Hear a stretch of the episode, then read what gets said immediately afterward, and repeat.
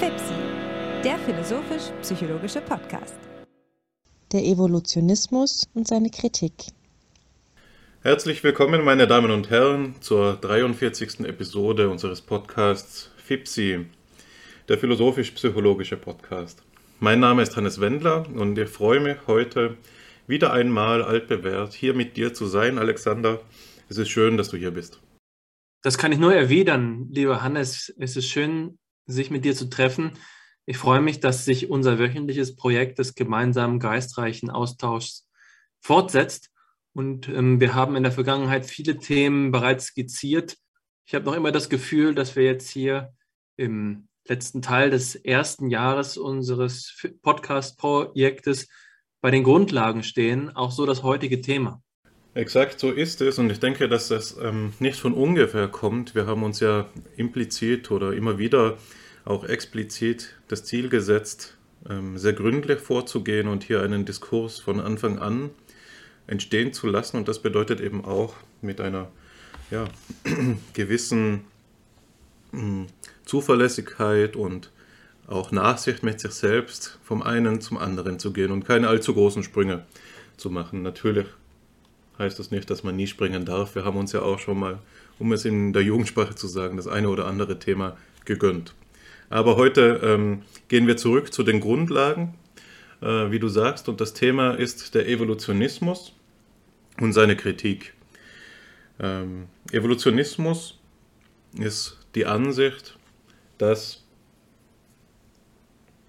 das Leben im Allgemeinen zu begreifen ist als eine Fortentwicklung von früheren Stadien hin zu späteren Stadien. Und am bekanntesten oder noch bekannter als in dieser Wendung Evolutionismus ist es vermutlich in der Fassung Evolutionstheorie. Der Grund, weshalb wir jetzt nicht Evolutionstheorie in den Titel gestellt haben, ist, weil Evolutionismus weniger als Evolutionstheorie mit dem Namen Charles Darwin verbunden ist. Darwin neben der Gründungsvater der modernen biologischen Evolutionstheorie, ist natürlich auch eine der Schlüsselfiguren im Diskurs des Evolutionismus. Aber was wir damit signalisieren wollen, ist eben, dass das, worum es uns heute geht, nochmal weiter gefasst ist. Das ist eben, so möchte, es, möchte ich es auf den Punkt bringen, auch mit einer unserer altbewährten Formulierungen, das Feld, in dem die Evolutionstheorie als eine mögliche Position unter anderem eben ersichtlich wird. Also Evolutionismus ist sozusagen der Raum der möglichen Kontroversen. So verstehe ich das Ganze. Und trotzdem, obwohl das so ist, möchte ich ihn eröffnen durch eine kurze Darlegung einiger der zentralen Gedanken der darwinschen Evolutionstheorie. Und äh, für diesen Zweck habe ich mir im Vorhinein ein kleines Zitat rausgesucht, das ist nur eine Zeile, das man immer wieder mal liest, wenn man sich in diesen Gefilden eben aufhält, in der Darwin auf seine eigenen Untersuchungen reflektiert. Es handelt sich dabei um ein Notizbuch von ihm, das Notizbuch M. Im Jahre 1838 schreibt er dort: Origin of man proven. Metaphysics must flourish. He who understands baboon would do more towards metaphysics than Locke. Das ist das Zitat, in dem Darwin gute 20 Jahre, 21 um genau zu sein, vor der Ver Veröffentlichung des, seines Fundamentalwerks Origin of Species schon veranschlagt, den Ursprung der Arten geklärt zu haben oder den Ursprung des Menschen eben geklärt zu haben und äh, darauf reflektiert, was wohl nun die Bedeutung dieser Entdeckung seiner Einsicht für das Ganze des Systems des Wissens ist. Er sagt, die Metaphysik muss jetzt frohlocken oder sie muss, sie wird jetzt wachsen und es wird, sie wird jetzt gedeihen. Und er schätzt das Ganze eben so ein, dass im Lichte seiner Einsicht die ähm, Forschungen der Primatologie bedeutender sind als die Grundlegungen des Empirismus, wie sie eben Locke vorgenommen hat. Und dazu muss man natürlich sagen, dass Darwin sozialisiert ist im angelsächsischen Raum, wo John Locke philosophisch eine sehr große Rolle spielt und sozusagen einer der Namen ist, hinter denen man nicht zurückgehen kann. Etwa mit seiner Unterscheidung, hinter die wir ja auch auf jeden Fall nicht zurückfallen wollen, von primären und sekundären Qualitäten. und so weiter und so fort. Also Darwin legt hier ein Programm vor, das zum einen wissenschaftlich ausgerichtet ist, ähm, spezialwissenschaftlich argumentiert, aber zum anderen Implikationen hat nach eigener Ansicht bis hin in die Grundfesten der Metaphysik selbst. Und was daraus ersichtlich wird, wieso ich dieses Zitat voranstellen möchte, ist, dass der Evolutionismus in einer Leseweise so etwas ist wie die natürliche Weltanschauung, die einhergeht mit dem, was wir immer schon hier Naturalismus genannt haben. Naturalismus und Evolutionismus gehören auf die eine oder andere Weise zusammen. Das ist sozusagen das Duo Infernale. Also, es lohnt sich, wenn wir hier bei FIPSI auch das Projekt verfolgen, eben eine kritische Stellung einzunehmen zu dem sogenannten philosophischen Mainstream, den Evolutionismus ernst zu nehmen als eben ja, die Theorie und mit teilweise weltanschaulichen Implikationen, die eben mit dem Naturalismus Hand in Hand geht. Dafür ist Darwin eben der wichtigste Ausgang, Ausgangspunkt. Wir haben jetzt schon das eine Werk kennengelernt, Origin of Species, ein anderes, das im Zusammenhang eben unserer psychologischen Erwägungen relevant sein wird, ist das nochmal 20 Jahre später veröffentlichte Werk aus 71, 1871 über die Abstammung des Menschen. Ja, es ist jetzt wahrscheinlich zu viel gefragt, die Darwinsche Theorie in all ihrer Ausführlichkeit darzulegen. Aber was man doch sagen muss, oder was ich sagen will, sind einige Kommentare zu den Grundeinsichten, die er eben auf seinen Entdeckungsreisen auf der HMS Beagle da getroffen hat oder zu denen er gelangt ist. Das eine, das man sagen muss, ist, dass der Geist aufgefasst werden kann in der Evolutionstheorie als etwas, das den langfristigen Herausforderungen, denen der Mensch in seiner natürlichen Umgebung, in seiner Umwelt ausgesetzt war, auf die eine oder andere Weise entspricht, dass es hier einen Formzusammenhang gibt. Das heißt, anders gesagt, dass der Geist auch Produkt der in der Evolution wirkenden Kräfte ist. Für gewöhnlich spricht man als diese Kräfte an nun die natürliche Selektion und die Adaption die zusammengreifen eben in diesem Prozess der Evolution und so etwas hervorbringen wie diese komplexe Struktur, die da nun einmal der Geist ist. Natürlich gibt es auch äh, feingriniger aufdifferenzierte Fassungen der Evolutionstheorie, die diese Annahme problematisieren, dass es damit getan wäre, natürliche Selektion und Adaption zu veranschlagen. Darauf sind wir auch schon mehrmals zu sprechen gekommen, etwa wenn man dann ähm, auch noch die differenzielle Reproduktion, das heißt die Hervorbringung größerer Nachkommenschaft durch, durch äh, die Evolution begünstigter Individuen als Faktor mit einbezieht oder die sexuelle Selektion, also die Bevorzugung gewisser Partner oder Partnerinnen, äh, ähm, die eben gewisse Merkmale aus, aufweisen, so wie das beim V der Fall sein mag. Je beeindruckender das Federkleid ist, desto wahrscheinlicher wird das Individuum verpaart. Das ist dann eine, ein Selektionsmechanismus, der nicht natürlich ist, in diesem Sinn der natürlichen Selektion durch Adaption, sondern eben ähm, nochmal eine, eine eigene Wirkkraft konstituiert. Seitdem aber wie es sein mag, der äh, Darwinismus, also die Denkströmung, die dann im Ausgang von Darwins Evolutionstheorie ähm, Fuß gefasst hat, zeichnet sie durch ähm, ein Kerncharakteristikum aus und das ist, wenn ich es so sagen darf, ähm, der Gradualismus. Und vom Gradualismus rückt die Evolutionstheorie per se nicht ab. Man könnte vielleicht sagen, dass es eben die ähm, Kardinal Eigenschaft dieser darwinschen Prägung des Evolutionismus ist. Darin kommt die Überzeugung zum Ausdruck, dass sich auch die hohen geistigen Fähigkeiten stufenweise eben aus den verhältnismäßig niederen oder nach einer Formulierung, die der ja, einflussreiche Philosoph der Biologie Elliot Sober vorschlägt, der früheren, also nicht nieder, äh, sondern früheren Eigenschaften, eben, die bei anderen Tieren auch auftauchen, entwickelt. Das heißt, das hohe geistige so wie wir es beispielsweise bei Wirbeltieren, bei Säugetieren meine, pardon, und insbesondere bei den Primaten und beim Menschen eben als einen dieser Primaten vorfinden, hat seine Wurzeln in früheren oder eben niederen geistigen Eigenschaften und auch organischen Eigenschaften.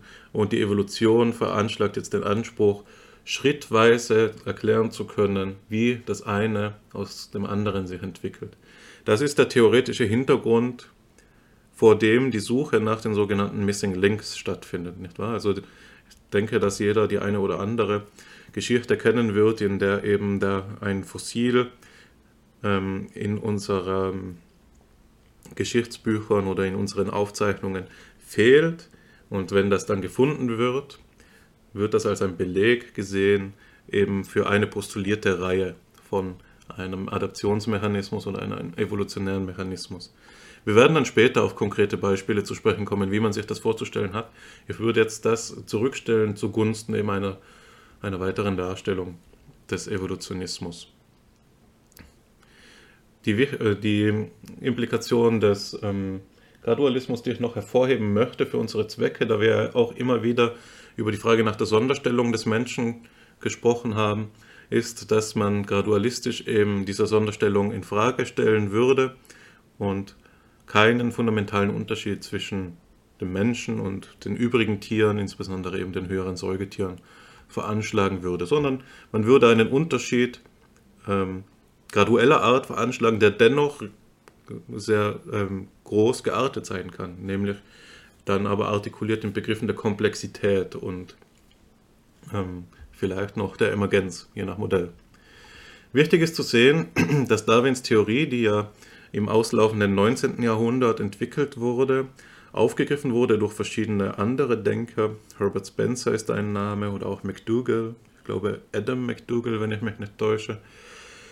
Ähm, dass aber auch ähm, die Geschichte des, der darwinistischen Evolutionstheorie nicht als reine Erfolgsgeschichte betrachtet werden kann.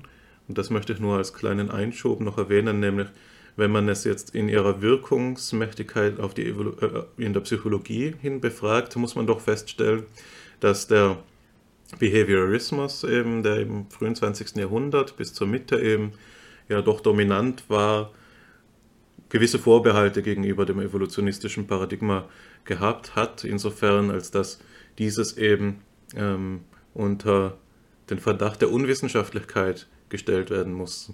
Teilweise ist das, was die Evolutionstheorie eben macht, die Theorieangebote, die sie unterbreitet, aus Sichtweise des ähm, Behaviorismus, nicht viel mehr als Geschichten erzählen und auch noch unter Bezugnahme eben auf diese mentalen Eigenschaften, die intervenierenden Variablen, wie es dann später heißt, eben durch den, als der Kognitivismus sich entwickelt, die der Behaviorismus in der Blackbox veranschlägt und eben nicht als Gegenstand der Wissenschaft betrachten will. Jetzt ist es aber auch nicht so, dass die darwinistische Evolutionstheorie aus dem Himmel gefallen ist, sondern sie weist, wie ähm, die wie wahrscheinlich jede Theorie, die so spät in der Menschheitsgeschichte auftaucht, mannigfache Vorläufer auf. Und der oder die geneigte Zuhörerin hier bei FIPSI ist es ja schon gewohnt, dass wir etwas auch ähm, zu den historischen Quellen sagen und ich möchte auch diese Episode keine Ausnahme sein lassen in diesem Belang. Der früheste Vorläufer in der äh, westlichen Denkgeschichte, der mir bekannt ist, der, dieses evolutionistischen Denkens, ist Anaximander, der neben Anaximenes und Thales von Milet Teil der sogenannten ionischen Aufklärung ist. Und ich, ich, weiß dazu nicht allzu viel. Das Einzige, was ich dazu weiß und was ich anekdotisch eben mit dir, Alexander, und den Zuhörerinnen und Zuhörern teilen möchte, ist die Geschichte davon, wie Anaximander sich die Evolution des Menschen vorstellt. Und zwar sagt er, der Mensch kommt aus dem Wasser her. Er ist also Teil auch noch, muss man dazu sagen, dieser vorsokratischen Naturphilosophie, die viel über die, das, ähm, die, die Elemente Wasser, Feuer, Erde, Luft eben als potenzielle Kandidaten für die Letztkonstituenten der Wirklichkeit ansahen. Und Anaximander war der Meinung, dass das Leben mit dem Wasser zu tun hat und daher da das eine eben daher kommen muss. Stellt sich nun die Menschwerdung so vor, dass es Wasserlebewesen gab, die mit stacheligen Rinden umgeben, umgeben waren, die dann in weiterer Folge ihres Lebens eben ans Land gekommen sind, diese Rinden von sich geworfen haben und dort noch einen kleinen Teil ihres Lebens ähm, verbracht haben. Er basiert das auf der Beobachtung, das ist ein interessantes historisches Trivium, der auffällig langen Brutpflegeperiode des Menschen. Das heißt, er nimmt so etwas vorweg, das dann in der Theorie Adolf Portmanns ähm, wieder brisant geworden ist, eben im 20. Jahrhundert, als er ähm, zu äh, Rang und Namen gelangt ist durch seine These unter anderem des extrauterinen Frühjahrs, also der Beobachtung, dass der Mensch als Säugling zur Welt kommt, in etwa ein Jahr bevor er Welt, äh, tauglich wäre für die Welt, also im Verhältnis zu anderen Säugetieren ähnlicher Entwick Entwicklungsstufe unterentwickelt, ein Jahr unterentwickelt. Ja, das findet sich schon bei Anaximander angelegt. Ich kann jetzt ähm, leider nicht von der Antike bis zur Neuzeit alles en Detail äh, nachzeichnen, aber etwas, das ich noch erwähnen möchte, ist eben Linné als ein wichtiger Vorläufer des Evolutionismus mit seiner Systema Nature, also dem zoologischen und auch botanischen Klassifikationsschema, das die verschiedenen Arten durch ein zweigliedriges Schema voneinander scheidet. Ähm, Linné ist dabei der Erste, der eben so umfassend dieses System entwickelt und meines Wissens nach auch der Erste, der es ähm, überhaupt entwickelt. Bis zur zehnten Auflage des Schemas ähm, läuft der Mensch dort das ist ähm, ein interessanter Zusammenhang auch für unsere psychologische Perspektive vielleicht. Das war ein Zusammenhang, der in meiner Masterthese immer wieder eine Rolle gespielt hat, unter der Sonderstellung, wenn man so will, der Klassifikation, weil er unter den Anthropomorphen gelistet ist. Das heißt, der Mensch ist Teil der menschenartigen, der menschenformigen Lebewesen, eben zusammen mit anderen Primaten und sein, seine Differentia Specifica, das heißt die, dasjenige Merkmal, das ihn von den anderen ähm, ja, Artmitgliedern eben unterscheidet, ist ähm, der Ausspruch, das steht bei Linné, Nosce te ipsum, also der Spruch des Orakels von Delphi, erkenne dich selbst. Und damit geht ja eine, eine verschachtelte Rezeptionsgeschichte einher, die sich zu entfalten hier nicht wirklich lohnt. Aber das war auch gemeint als eine Finte gegenüber den Kritikern an seiner Theorie, die sich eben dagegen gestreut haben mögen, selbst als Tier unter Tieren klassifiziert zu werden. Und Linnés Aufruf wäre dann gewesen, der, der sich selbst erkennt, erkennt sich eben als Tier. Ähm, in der zehnten Auflage ändert er dann diese Nomenklatur und fügt ähm, Homo das äh, Spezifikum sapiens hinzu, also das der Weisheit, das natürlich auch so etwas wie eine Finte ist, weil sich darin ja je nach Interpretation dieses Nosce te ipsum aufgehoben findet. Ein weiterer wichtiger Name in diesem Zusammenhang ist dann ähm, derjenige Lamarcks. Ähm, Lamarck hat etwa um 1800 herum eine Theorie der Arttransformation entwickelt, die ähm, von der darwinistischen Theorie, die ja danach kommt, doch in einigen wichtigen Punkten abweicht. Und unter anderem ähm, stellt er sich das Ganze so vor, dass die Arten und die Evolution im Ganzen sich linear auffassen lässt, nämlich als eine Reihe zunehmender Komplexität. Ähm, bei, Linné, äh, bei Lamarck findet sich da auch ein Übergang von einer vitalistischen zu einer äh, mechanistischen Physiologie, aus der heraus. Dann, und das ist das Kernmerkmal, für das die Lamarckische Auffassung bekannt geworden ist, die Möglichkeit ergibt, sowohl zum einen der Urzeugung, das heißt der Entstehung neuer Arten durch Rekombination auf noch nie dagewesene Weise, ähm, eben dieses der, des biologischen Materials, sage ich jetzt einmal, und auf der anderen Seite die epigenetische Sichtweise der Ontogenie, das heißt die Möglichkeit der Vererbung erworbener Eigenschaften. Das ist eine These, die sich in der darwinistischen Fassung der Evolution dezidiert nicht wiederfindet und die sich vor allen Dingen auch in den darwinistischen Ausläufern, also den Weiterentwicklungen von Darwins eigener Theorie, äh, nicht wiederfindet im sogenannten Genetizismus. Bei ähm, Lamarck hat das Ganze einige äh, weitreichende Vorbereitungen und Implikationen. Vorbereitend ist seine Ansicht, dass die Arten nicht eine gemeinsame Abstammung haben. Also anders als bei Darwin gibt es nicht den einen großen Baum der Evolution, der dem antiken Bild der Stufenreihung des Lebendigen entgegengestellt wird, sondern es gibt mehrere sich parallel zueinander entwickelnde ähm, Artnereien, die sich in einem gerichteten, aber nicht teleologischen ähm, Evolutionsprozess befinden und sich sozusagen hinauf entwickeln zu höherer Komplexität. Es war jetzt dann aber dieses ähm, zweite Prinzip neben der Höherentwicklung, nämlich das der äh, Vererbung von erworbenen Eigenschaften, das ähm, zu der sogenannten Schule des Lamarckismus ähm, sich weiterentwickelt hat. Hierfür ausschlaggebend war die Ansicht, dass aus veränderten Umweltbedingungen veränderte Gewohnheiten, also ähm, ähm, Habitude heißt es auf Französisch bei Lamarck im Original, entwickelt haben. Aus diesen Gewohnheiten sich dann Veränderungen im Organgebrauch durch die Organismen entwickelt haben, die wiederum zu Modifikationen derselben Organe geführt haben, die dann in einer weiteren Konsequenz an die Nachkommen vererbt wurden. Also diese Art von äh, modifizierter ähm, Organweitervererbung ist, was den Lamarckismus dann doch ähm, wesentlich prägt, mehr als die Idee der Höherentwicklung. Es war dann im Verlauf des ähm, 19. Jahrhunderts, gegen Ende des 19. Jahrhunderts eigentlich, ähm, als der Streit zwischen Neodarwinismus und Lamarckismus wirklich entbrannt ist. Ähm, August Weismann, also das ist quasi ein Streit, so, das ist der Punkt, den ich machen will, der nicht so sehr zwischen Darwin und Lamarck bestanden hat. Und Lamarcks Idee der Vererbung erworbener Eigenschaften ist auch kein erstes, kein ähm, Unikum seiner Idee, sondern zum Stand seiner Zeit eigentlich ähm, Common Knowledge. Aber diese Opposition, die man eben in der heutigen Forschung immer wieder auch zieht, ist eine, die im späten 19. Jahrhundert zu veranschlagen ist. Eben im Folge der Vorbereitung ähm, dessen, dass man dann Neodarwinismus nennt, nennt. Und der, der wichtigste Vertreter, so drückt es Ernst Mayr einmal aus, auf den ich gleich zu sprechen komme, ist eben August Weismann. Weismann ist für viele verschiedene Dinge berühmt geworden. Zum einen für den Unterschied zwischen Geno und Phänotyp, den er eben entwickelt hat.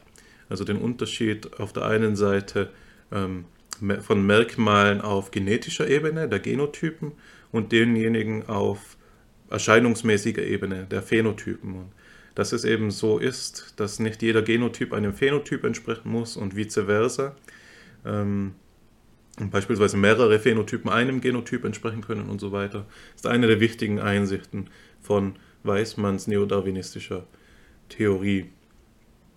Ähm, ein anderes wichtige, eine andere wichtige Idee Weismanns ist die sogenannte Keimplasmatheorie, nach der eben nur ähm, Samen und Keimzellen es sind, die das genetische Material weitertragen können und dementsprechend diese erworbenen Eigenschaften, die Lamarck im Blick hatte und damit eben auch alles das, das ist was die psychologische Bedeutsamkeit dieser Idee, alles das, was eben erlernt worden ist, beispielsweise, was sich ein ähm, Akademiker angelesen hat, nicht so ohne weiteres vererbt werden kann, sondern eben nur das, was in Keim- und Samenzelle ähm, vorliegt. Nun habe ich gesagt, ähm, Ernst Mayr kennzeichnet Weismann als einen der wichtigsten Evolutionstheoretiker des 19. Jahrhunderts. Das ist wichtig, da Ernst Mayr selbst einer der wichtigsten Vertreter der heute ähm, aktuellen synthetischen Evolutionstheorie ist. Ähm, die zeichnet sich nun dadurch aus, dass ähm, die Erkenntnisse der Genetik ähm, mit denen der Systematik in Einklang gebracht worden sind. Ernst Mayr hat sich dabei unter anderem dadurch verdient gemacht, ähm, eben eine, die, den biologischen Artbegriff als Fortpflanzungsgemeinschaft zu verstehen oder hat auch den Begriff der allopatrischen Artbildung geprägt, nach der ähm, aus einer Art Tochterarten sich abspalten können, wenn äh, sie denn sich geografisch zerstreuen. Also das, was beispielsweise bei den Lemurenaffen äh, so augenfällig stattgefunden hat, durch die ähm, Nischenbildung auf Madagaskar, äh, eben durch immer wieder neu entstehende Flüsse, die dann auch wieder versandet sind, sodass sich aber immer wieder neue, eben geografisch voneinander abgetrennte Lebensräume gebildet haben, die dann zur Abspaltung neuer Tochterarten geführt haben. Die synthetische Evolutionstheorie ist jetzt eine, die nach eigener Ansicht sowohl den Artenwandel erklärt und das auch auf der Bauplanebene der Makroevolution, also auch auf der Ebene, die für uns ähm, wahrscheinlich jetzt in der weiteren Diskussion brisant werden wird, und die sich etwa in den 50er Jahren etabliert hat und die Erkenntnisse nicht nur Darwins, sondern eben auch diejenigen von Alfred, Alfred Wallace, gegen den ja Darwin schon auf den ersten Seiten seines Origin of Species, ich habe gestern gerade nochmal hineingelesen, äh, sich abgrenzt. Das war, war ja damals unklar oder ein Streitpunkt, wer denn nun der wirkliche Entdecker der, des Gedanken ähm, der modernen Abstammungslehre im Sinne von Darwins ist. Das hätte auch eben Wallace für sich veranschlagen können. Aber so, ich weiß, dass das eine Kontroverse ist und alle Evolutionisten, mit denen ich bis jetzt diskutiert habe, haben sich da auf Darwins Seite geschlagen. Mehr kann ich dazu nicht sagen, aber ich denke, dass es da einen gewissen Konsens in dieser oder eine gewisse Tendenz in dieser Kontroverse eben gibt. Ja, neben Ernst Mayr ist auch noch Theodosius Dop Dobzhansky, bin mir immer unsicher, wie man ihn ausspricht, und Julian Huxley eben zu erwähnen als wichtige Wegbereiter dieser synthetischen Evolutionstheorie. Huxley ist vermutlich bekannt durch die Entdeckung der DNA im Mikroskop, Dobzhansky weniger so, aber er ist jemand, der, und damit möchte ich diesen Ausblick oder dieses Exposé schließen, etwas Wichtiges gesagt hat, das noch einmal auf den Stellenwert ähm, verweist, den das heutige Thema eben für die Theoriebildung im Allgemeinen hat. Er hat einen ähm, sehr weit bekannten Artikel geschrieben, der den Titel trägt Nothing in biology makes sense except in the light of evolution. Und da argumentiert Dobzhansky, es tut mir leid, dass ich das nicht besser sagen kann, eben dafür, dass die Biologie in ihrer modernen Fassung seit den 50er Jahren vielleicht zur interessantesten und zufriedenstellendsten Wissenschaft überhaupt geworden ist, dass die ungeahnte Sprünge vollzogen hat. Bei Helmut Plessner heißt es einmal, dass jede Zeit ihr Zauberwort hat, ihr Lösungswort hat. Und die, das Lösungswort der, ähm, des 20. Jahrhunderts sei das des Lebens gewesen. Und damit bezieht sich ähm, Plessner noch auf diese Strömungen des Vitalismus, Bergson, Driesch und so weiter. dazu, darauf gehe ich jetzt nicht in Detail ein. Ähm, ich bin sicher, dass du dann dazu Gelegenheit finden wirst. Aber was Plessner eben sagen will, ist, das Leben ist sozusagen ähm, dasjenige Wort, das Potenzial hat, zu einem Grundbegriff der Philosophie zu werden. Unter anderem aufgrund seiner grundsätzlichen Verborgenheit. Und da ähm, reiht sich Plessner eben in die Tradition von Georg Misch und ähm, Wilhelm Dilthey ein.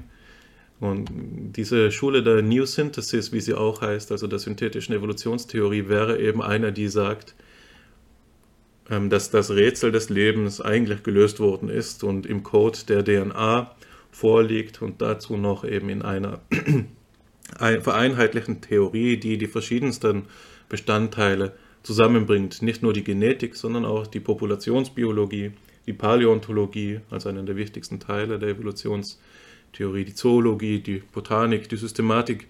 Man kann alles Mögliche hier runterzählen. Für die Psychologie hat das Ganze sehr verschiedene, vielfältige Implikationen und ich denke, für die meisten klingt dabei heute der Name Michael Tomasello an. Und das ist jetzt wirklich der letzte Gedanke, den ich äh, nenne und dann übergebe ich dir das Wort. Michael Tomasello ist berühmt geworden als Vertreter des, als Direktor des Max-Planck-Instituts für evolutionäre Anthropologie in Leipzig. Heute besetzt die Stelle Daniel Hauen, sein Nachfolger, mit einem immer noch evolutionären Fokus, aber er ist doch deutlich kulturwissenschaftlicher ausgerichtet. Und Tomasellos zentrale äh, Überzeugung war dann doch auch die des Evolutionismus oder das Überzeugung ist zu einfach gesagt. Man müsste sagen, eine der Rahmenbedingungen seines so erfolgreichen Programms war die des Evolutionismus und insbesondere das komparative Vorgehen. Also Tomasellos Schriften zeichnen sich durchweg dadurch aus, dass er den Menschen im Lichte seiner Ähnlichkeiten und Unterschiede zu den anderen Primatenarten eben auffasst und systematische Rückschlüsse zieht. Besondere Wichtigkeit für diesen Zusammenhang ist, sind eben die Fälle, in denen kognitive Fähigkeiten auf Seiten des Menschen vorfindbar sind, aber bei den übrigen noch lebenden Primatenarten eben nicht. Man führt dann im evolutionären Denken diese Unterschiede auf einen gemeinsamen ähm, Vorfahren eben zurück. Also wenn der Mensch eine Eigenschaft aufweist, aber alle übrigen mit ihm verwandten Menschenaffen nicht, dann ist der Schluss zulässig, dass ähm, die Eigenschaft irgendwann nach der Abspaltung der Entwicklungslinie Homo sapiens von derjenigen der anderen Menschenaffen hat stattgefunden haben müssen. Also hier war die Mutation, hier war die Adaptionsleistung oder was auch immer. Nicht aber war diese Fähigkeit dann schon beim letzten gemeinsamen Vorfahren gegenwärtig. Genau, also das als, ein, als einer der theoriesystematischen Hintergründe für all diese spannenden Thesen, die wahrscheinlich vielen bekannt sein werden. Also die Kooperationshypothese, dass der Mensch sich durch seine Hypersozialität auszeichnet, oder die Shared Intentionality-Hypothese, dass unser Sozialverhalten eben so strukturiert ist, dass wir gemeinsam auf etwas Bezug ne-, nehmen können und so weiter und so fort. Alles das, was das Tomasello-Programm hervorgebracht hat. Aber jetzt habe ich mein Ende schon angekündigt. Ich will es auch einhalten. Alexander, ich bin gespannt, was dir zu diesem Thema heute einfällt. Zunächst möchte ich mich für die ausführliche Einführung bedanken. Ich denke, dass du einen hervorragenden Überblick gegeben hast, den ich gleich noch etwas ergänzen möchte mit den Assoziationen, die ich habe. Ähm, allerdings äh, will ich dich zunächst einmal beruhigen. Du wirst ja gleich noch Gelegenheit haben, deine weiteren Gedanken vorzutragen. Wir sind natürlich beide im strengen Sinne keine biologisch gebildeten Menschen. Dennoch ist es so, dass es für, für uns als theoretische Wissenschaftler von größtem Interesse ist, diesen Zusammenhang zu verstehen, denn der Evolutionismus im weiteren Sinne ist eben so etwas wie das Leitparadigma vieler wissenschaftlichen Disziplinen und nicht nur der Biologie, vor allen Dingen eben wegen dieses starken Begriffes der Anpassung, den wir auch in der Psychologie zentral finden im Sinne von dem von mir immer mal wieder angeführten Begriff Adaptive Cognition, ähm, der ein zentraler Ausdruck für die Haltung des Kognitivismus ist. Hier verschränken sich also die Themengebiete. Wenn wir in den vergangenen Folgen über Kognitivismus und Funktionalismus gesprochen haben, auch über Pragmatismus gesprochen haben, dann war das immer etwas, was im Zusammenhang steht, auf den Wegen, die du ja über Herbert Spencer bereits angedeutet hast, mit äh, dem Thema des Evolutionismus. Also vieles von dem, was du erwähnt hast, würde ich in einer Einführung auch erwähnt haben. Allerdings sind mir noch ein paar andere Stichpunkte eingefallen, die ich einfach nochmal mit in den Ring werfen möchte. Und das eine ist eben, dass die, äh, der Evolutionismus oder auch Transformismus eine Abstammungslehre ist. Und Abstammung ist eben etwas, was sich mit dem Begriff der Deszendenz wissenschaftlich ausdrücken lässt. Deszendenz, so wie wir im Englischen vom Descendant sprechen, ist also der Nachfahre. Aszendenz ist demgegenüber die Betrachtung der Vorfahren. Wenn wir von einer Deszendenztheorie sprechen, heißt es also, dass im Mittelpunkt Reproduktion steht. Das gilt zumindest für den klassischen Darwinismus. Für den Darwinismus nicht im Sinne des Neodarwinismus Weismanns, sondern für den Darwinismus im Sinne Darwins. Dabei will ich allerdings zugleich betonen, dass Darwinismus eben nicht mit Darwin identisch ist. Das ist beispielsweise von Hans Driesch betont worden, einem wichtigen Neovitalisten Anfang des 20. Jahrhunderts, der sagen würde, ähm, doch wollen wir diesem Beispiel nicht weiter nachgehen, denn es ist unpassend, eine Theorie lächerlich zu machen, welche den Namen eines Mannes trägt, der selbst in keiner Weise für ihre dogmatische Form verantwortlich ist. Sprechen wir hier doch nur gegen den Darwinismus dogmatischer Art, nicht gegen Darwin selbst. Das ist etwas, was ich hervorheben möchte, Es bringt uns einerseits direkt zur Kritik und zur Frage nach Alternativen. Äh, das, zum anderen ist es hervor, wichtig hervorzuheben, dass sich hier die Lehre, die sich abhängig von Darwins Forschung entwickelt hat, nicht mit seinen Ansätzen identisch verhält. Wir haben also einen Unterschied zwischen Darwin und Darwinismus und auch zwischen Darwinismus und Evolutionismus einen Unterschied. Evolutionismus bzw. Transformismus ist nicht Darwinismus, nicht notwendigerweise, weder klassischer noch Neodarwinismus. Es gibt Alternativen. Und mit dem Lamarckismus hast du bereits eine Alternative benannt. Eine Alternative, die ja heutzutage als Neolamarckismus wieder in Anbetracht der Epigenetik äh, in Erwägung gezogen wird. Es gibt aber auch noch andere Alternativen. Und da will ich nur die von Theodor Eimer entwickelte Theorie der Autoge Autogenese ins Spiel bringen, über die ich mich gleich noch ähm, etwas ausführlicher ähm, erklären möchte.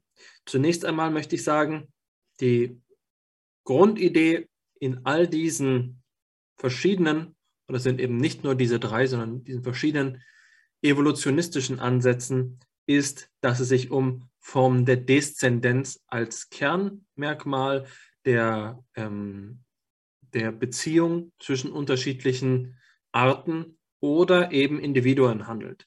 Und das ist wichtig, das zu betonen, Arten oder Individuen. Du hast vorhin gesagt, dass der Gradualismus ein Kernmerkmal der Darwinschen Lehre sei.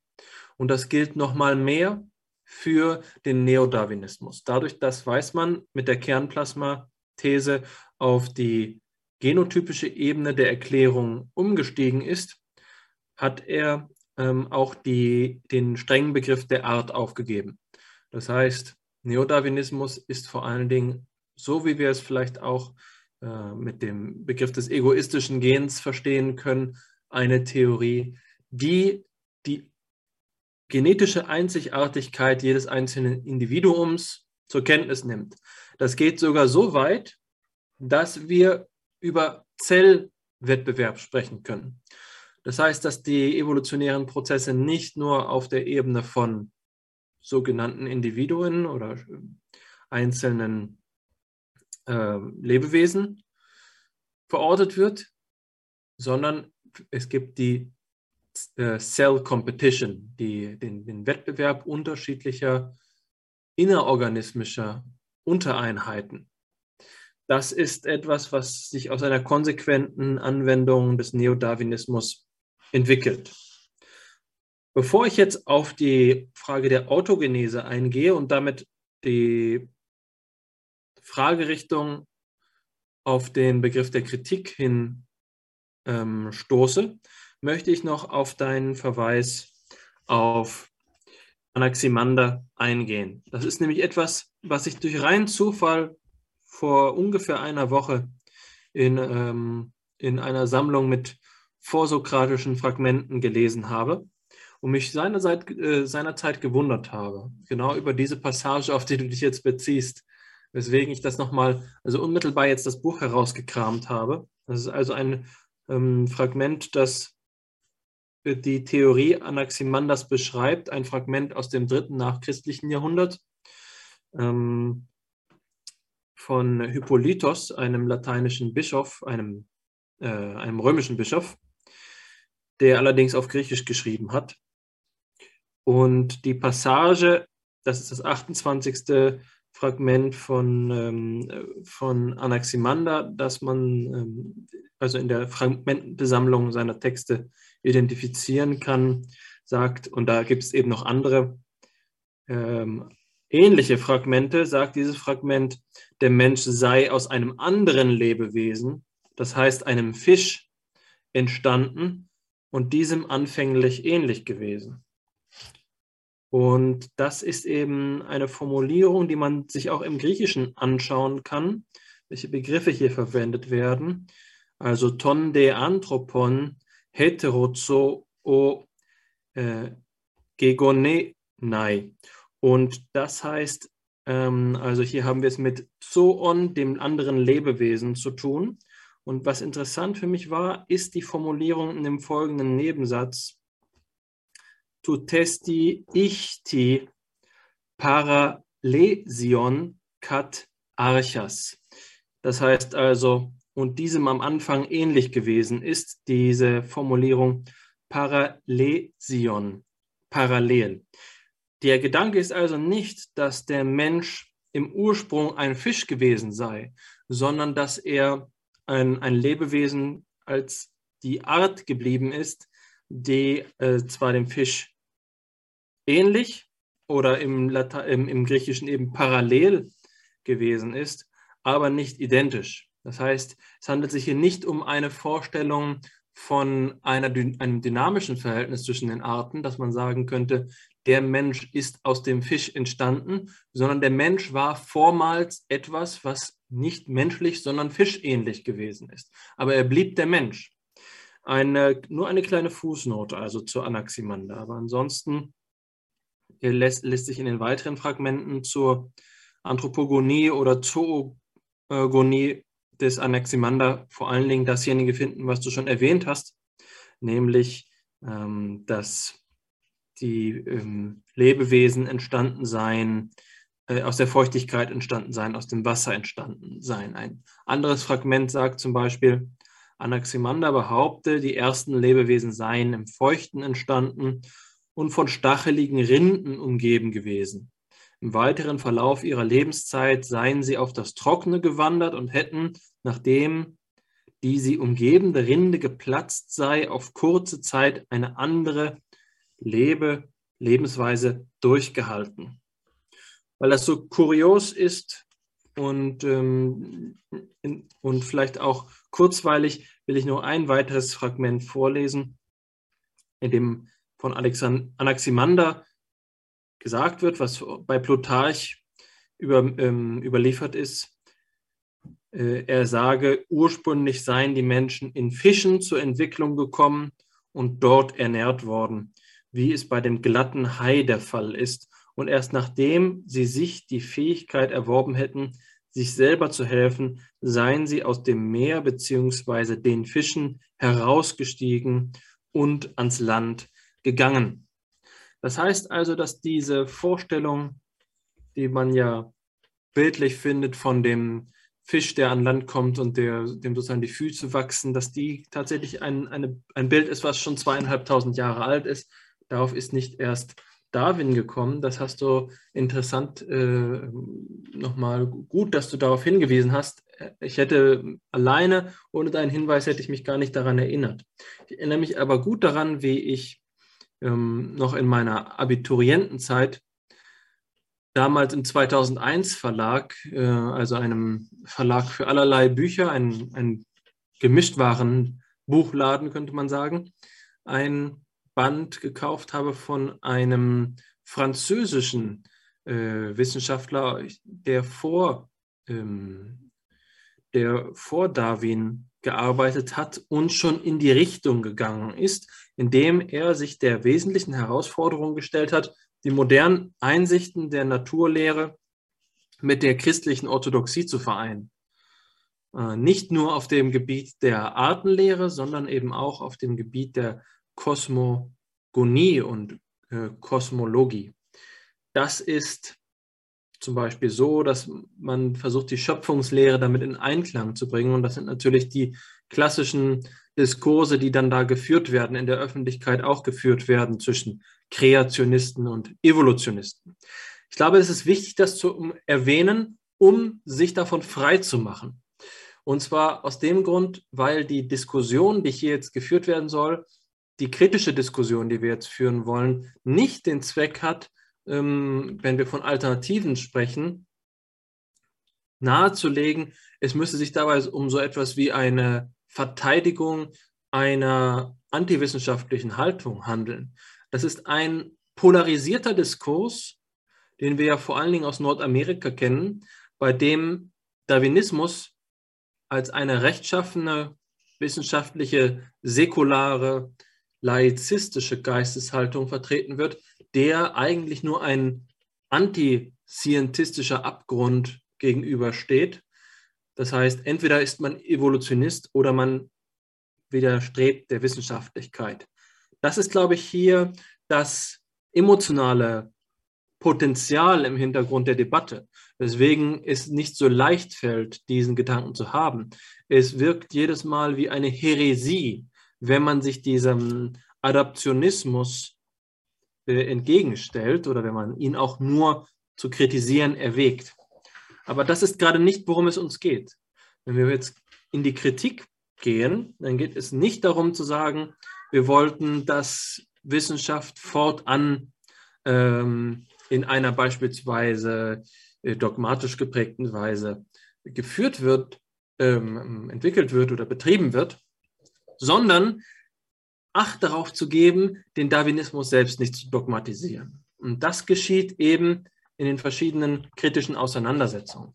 Erwähnt habe ich eben schon, und das will ich jetzt nochmal etwas weiter ausführen, die sogenannte Eimersche These oder die, den Begriff der Orthogenese.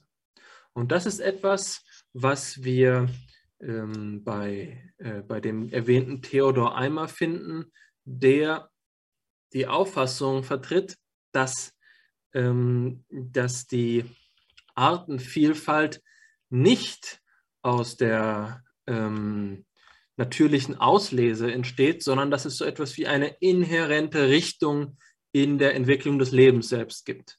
Das heißt, es gibt einen, einen Drang zum Perfektionismus, die Höherentwicklung im strengen Sinne, bei dem sich zeigt, dass es ähm, eine Ordnung gibt, in der sich die, Verein, die einzelnen Lebewesen fortentwickeln. Das heißt, um es einfach mal an einem Beispiel zu entwickeln, wenn wir uns die Evolution des Auges vorstellen, dann können wir sagen, das ist etwas, das auftritt, weil es zu zufälligen Variationen gekommen ist. Und das ist ja eine ähm, These, die im Kern des Mutationsgedankens steht die tatsächliche Aleatorität, die tatsächliche Zufälligkeit, die man auf individueller Ebene finden kann. Jetzt gibt es ähm, allerdings das Problem, dass man erklären muss, wie solche Zufallsmechanismen ablaufen. Wie kann etwas zu, im strengen Sinne zufällig sein? Da ist es doch aber so, dass wir sagen würden, diese Zufälligkeit findet noch immer im Rahmen von Naturgesetzen statt. Und ist es nicht so, dass man jetzt sagen kann, dass diese Naturgesetze gleichermaßen wie eine Skala funktionieren? Das heißt, einer, ein den Naturgesetzen besser entsprechender Organismus ist eben ein höher entwickelter. Und das ist die Idee, die Eimer vertreten hat. Also er sagt, es gibt ähm, physikalische und chemische Bedingungen, unter denen sich eine äh, Ordnung der Arten ergibt. Und das ist nicht einfach nur ähm, das, die Konsequenz einer zufälligen Motiva äh, Mutation, die dazu führt, dass die äh, Arten oder die Individuen besser an ihre Umwelt angepasst sind, sondern es ist eine gerichtete. Die Frage ist natürlich dann, wie das zu erklären ist, dass so eine Richtung aufkommt. Und das ist sicherlich die große Schwäche der Eimerschen Hypothese, weil sie ähm, weil sie metaphysische Annahmen machen muss. Aber es lässt sich doch zumindest erwägen, der, das ist sicherlich der, die starke Seite der Einmarschen Hypothese, dass wir diese Ordnung äh, zur Kenntnis nehmen müssen und sie ein alternatives Erklärungsmodell für den Begriff der, des Zufalls in der, Motiva äh, in der Mutation ist. Das ist das Problem. Jemand, der von Eimers Ansatz ähm, nicht begeistert, aber beeinflusst gewesen ist. Das ist Henri Bergson mit seiner, äh, mit seiner Theorie äh, des Elan Vital. Ähm, er sagt, ein Organ wie das Auge zum Beispiel würde sich demnach eben gerade durch eine kontinuierliche Variation in einer bestimmten Richtung herausgebildet haben. Ähm, und wir würd, wüssten auch gar nicht, wie man sonst die Ähnlichkeiten der Struktur des Auges bei Arten, die in keiner Weise dieselbe Geschichte haben, erklären können sollte. Von Eimer trennen sich unsere Wege erst dort, wo er behauptet, dass Kombinationen physikalischer und chemischer Ursachen ausreichen, um das Ergebnis zu gewährleisten. Denn im Gegensatz dazu haben wir gerade am Beispiel des Auges zu zeigen versucht, dass wenn hier eine Orthogenese vorliegt, eine psychologische Ursache daran beteiligt sein muss. Ich will nur auf eine kuriose Parallele dieser Argumentation hinweisen, dass wenn Bergson hier sagt, dass sich an ganz verschiedenen Orten der Welt in unabhängigen evolutionären Ketten ähnliche Strukturen entwickelt haben, dass wir dieses Argument auch von Davor Löffler äh, gehört haben, dass es hier Strukturgesetzmäßigkeiten gibt, die eine Homologie verschiedener Entwicklungstendenzen in Abhängigkeit von einer Ordnung des Seins darstellen. Also, die Eimersche Theorie der Orthogenese klingt zunächst einmal wie etwas ähm, Esoterisches, Idiosynkratisches, Abwegiges. Aber wenn wir uns überlegen, dass es im Darwinismus, Neodarwinismus gewisse Schwachpunkte gibt, wenn wir zum Beispiel den Begriff des Zufalls betrachten, dann ähm, entwickelt sich doch ein Diskurs. Und das ist das Interessante. Das ist das, an dem ich persönlich interessiert bin, wenn wir uns mit dem Gedanken des Evolutionismus auseinandersetzen. Wir haben also Probleme, deren Natur nicht einfach so verhandelt werden kann, dass wir den Darwinismus als eine monolithische Theorieform entweder akzeptieren oder ablehnen können, sondern in der Betrachtung der Komponenten dieses, diese, dieser Theorie gibt es verschiedene Alternativen. Und das gilt eben auch für die Unterscheidung zwischen Darwinismus und Neodarwinismus, wobei wir eben sagen würden, dass im Neodarwinismus dieser berühmte Satz des Survival of the Fittest im Vordergrund steht. Im Darwinismus ist die, ähm, über, hängt, steht im Mittelpunkt der Begriff des Überlebens, was natürlich zugleich bedeutet, dass in einer darwinistischen Lehre die Reproduktionsrate von größter Bedeutung ist. Also das Mischungsverhältnis zwischen bestimmten Arten hängt vor allen Dingen davon ab, dass ähm, diese, diesen Arten die Reproduktion und das Überleben besser gelingt. Es kann sein, dass ein anderer Organismus sogar, ähm, sagen wir mal, stärker oder wie auch immer, flexibler ist, aber wenn es dabei Schwierigkeiten gibt bei der Reproduktion, äh, dann ist das wichtiger äh, für das Überleben der Art, dass diese Reproduktion äh, gelingt. Also wenn wir uns vorstellen, wir sind in einer Umwelt, in der Gefahr durch eine, ein Raubtier herrscht. Und jetzt gibt es die Alternative. Wir haben ähm, Katzen, die äh, da gejagt werden von Adlern oder was auch immer, die jetzt ein bisschen schneller sind, aber obwohl sie äh, schneller sind, sich eben pro Wurf nur ein Kätzchen äh, geboren wird und in einem und ein anderes, eine andere Katzenart hat, äh, ist etwas langsamer, wirft aber fünf Kätzchen pro Wurf, äh, dann ist es vielleicht so, dass man darwinistisch sagen müsste, dass äh, diese äh, zweite Katzenart die besseren evolutionären Chancen hat. Während wir im Neodarwinismus eben sagen würden, die Fitness ist das zentrale Kriterium, weil Umwelten vor allen Dingen als Konfliktumwelten begriffen werden. Es gibt ähm, nicht nur eine beschränkte Anzahl von Ressourcen, in denen sich dann die, von der die Reproduktionsrate abhängt, sondern es gibt eben auch unterschiedliche äh, miteinander im Wettstreit stehende ähm, Arten. Dementsprechend haben wir dem, das Überleben im Darwinismus und die äh, Optimierung oder die Fitness im Neodarwinismus. Und vermutlich kannst du uns da jetzt weiterhelfen, aber ich will es dir jetzt nicht auf, auf den Leib binden. Vermutlich hast du auch ganz andere Assoziationen, aber ich will jetzt die Fackel weiter äh, reichen, indem eben die Frage aufgeworfen wird, gibt es nicht auch einen Neo-Neo-Darwinismus oder einen Neo-Neo-Evolutionismus, der sich in den letzten Jahrzehnten auf den Begriff der Nische, der evolutionären Nische ähm, spezialisiert hat. Ich schließe meine Ausführungen, die ja auch ganz schön lang geworden sind, mit dem Punkt, dass die Kritik, die Auseinandersetzung mit dem Evolutionismus, die, der evolutionistische Diskurs selbst kein, äh, keine Frage Darwinismus oder Kreationismus ist, sondern ein Diskurs, der sich in den Theorieteilen führen lässt, ein komplexer Diskurs. Ja, vielen Dank, Alexander, für deine Perspektive. ähm, ja, also um auf das zuletzt genannte einzugehen, ich denke ähm, durchaus, und das äh, fragst du ja nicht ohne Grund, dass sich da so etwas wie eine neue Strömung im Evolutionismus herausgebildet hat, für die der ganze Begriff der Niche Construction, ähm, also der Nischenkonstruktion, eine zentrale Rolle spielt. Vorbereitet ist diese Art zu denken ja, wenn man es einmal ganz grundsätzlich sieht, schon im Yxküllschen Bauplanmodell, insofern als das Nischenkonstruktion nichts anderes bedeutet als ein Gegen, also als die Anerkennung des Einflusses des Organismus auf die Umwelt. Nicht wie eben die alten Versionen der Evolutionstheorie natürliche Selektion auffassen bloß als ein Wirken der Umwelten auf die Organismen, auf die Arten, sondern eben, dass es da auch so, so zu verstehende Rückkopplungseffekte gibt, durch welche die Organismen auf die sie betreffenden Umwelten rückwirken auf diese Nischen eben, sodass es hier zu so etwas wie einer Koevolution kommt.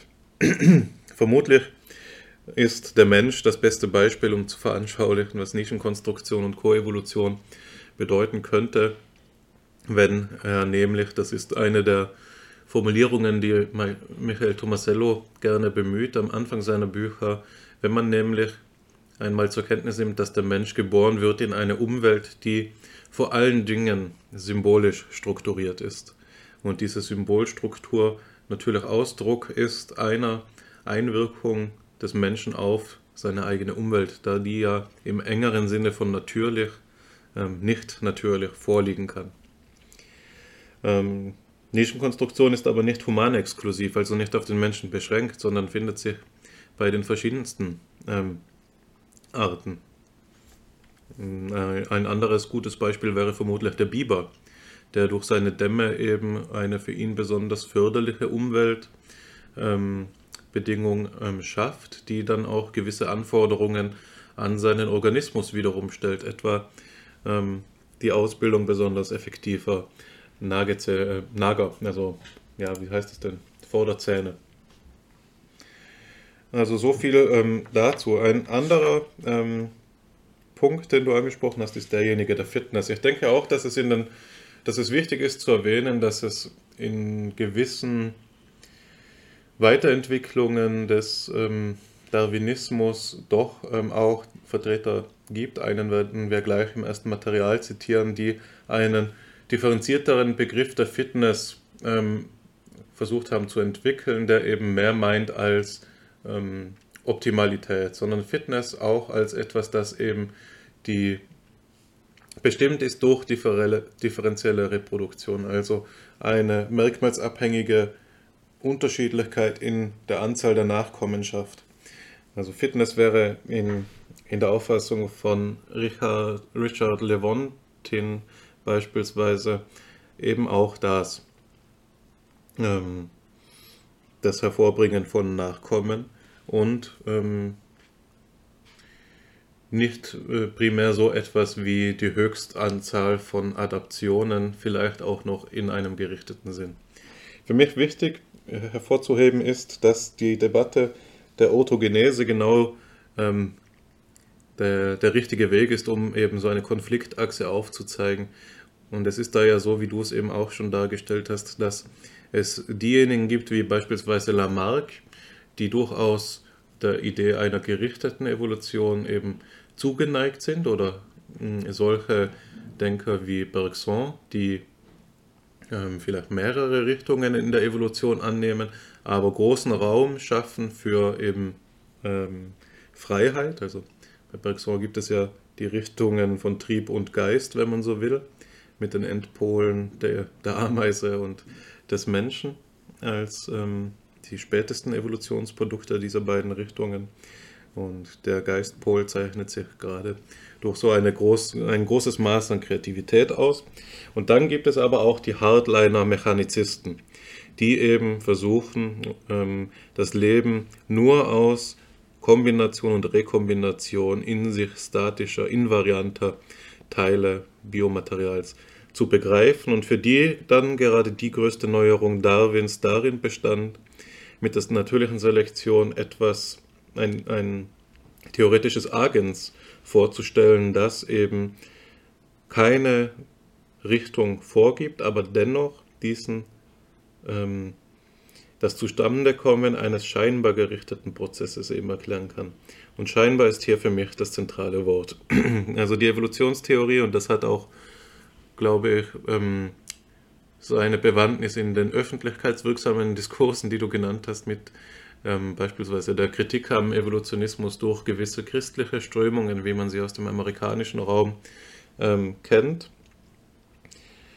Ähm, Im Wort scheinbar steckt nämlich das, das was ähm, so lange und auch bei Darwin in Analogie zum Kunstwerk begriffen worden ist, also etwas, das so etwas wie einen intelligenten Schöpfer voraussetzt, nur scheinbar. Das voraussetzt und tatsächlich durch ähm, Zufall und ähm, nichts weiter äh, erklärt werden kann. Also natürliche Auslese, ähm, das ist so etwas wie Adaption auf der einen Seite, das heißt die Anpassung der Organismen und der Umwelt äh, an die Umwelt, in der modernen Fassung dann auch noch der, der Umwelt an die Organismen durch Niche Construction, aber in der alten Fassung eben vor allen Dingen das Erstere. Und Mutation, also der zufälligen Variation über die Zeit. Und mehr braucht es nicht. Das sind die Triebfedern einer extrem orthodox gelesenen Evolutionstheorie. Und dem gegenüber stehen jetzt ähm, die Fassungen der gerichteten Evolution oder eben in dieser berühmten Fassung äh, vom Eimer, wie du sie beschrieben hast. Das ist jetzt aber auch in, in also die, die gegenwärtige Evolutionstheorie zu begreifen, ist eine Aufgabe, die ich mir nicht ganz zutraue.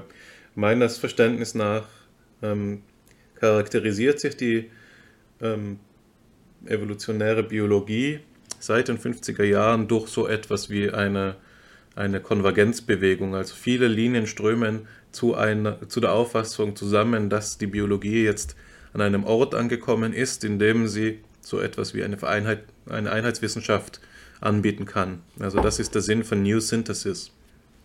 Es ist die neue vereinheitlichte Biologie, in der eben diese früher äh, und ehemals verstrittenen Subdisziplinen Genetik, Populations, ähm, na wie heißt's, diese Populationskombinatorik-Angelegenheit eben und ähm, Systematik und so weiter zusammenkommen. Populationsbiologie, so heißt es. Ähm, und dass diese New Synthesis View nun durch auch scharfe Kritik an den ähm, Vereinfachungen des Darwinismus voraussetzt oder geradezu durch sie zustande gekommen ist, ich glaube, das kann unser erstes Material besonders gut veranschaulichen, das ich jetzt ähm, dementsprechend auch, weil es so gut hineinpasst, ähm, verlesen möchte. Es handelt sich dabei um ähm, de, einen Auszug aus dem, ich glaube, es ist sogar der Abstract, aus dem berühmten Artikel von Stephen Gould und Richard Levontin ähm, mit dem Titel des, des Bandrels of San Marco and the Panglossian Paradigm.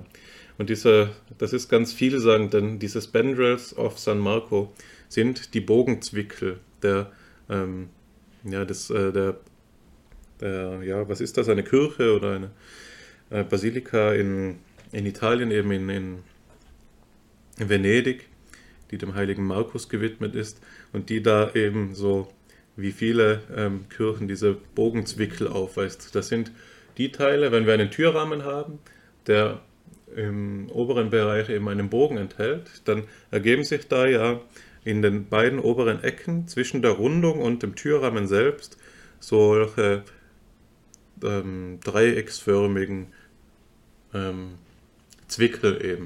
Und diese Zwickel werden oft mit dekorativen Elementen versehen.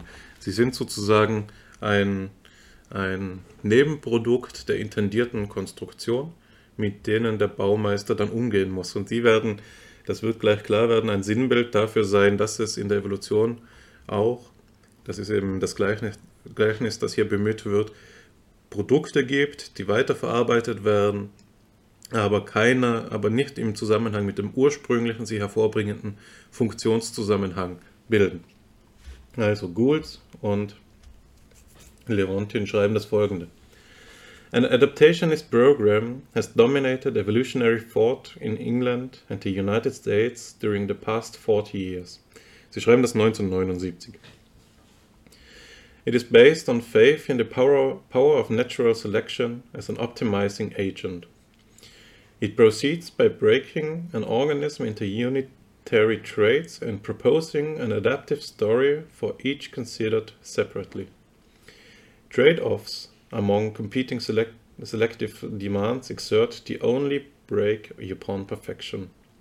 Non optimality is thereby rendered as, as a result of adaptation as well. We, we criticize this approach and attempt to reassert a competing notion, long popular in continental Europe, that, ha that has organisms must be analyzed as integrated wholes with Baupläne so, uh, so constrained by phyletic heritage, pathways of development and general architecture that the constraints themselves become more interesting and more important in the limiting pathways of change than the selective force that may mediate change when it occurs.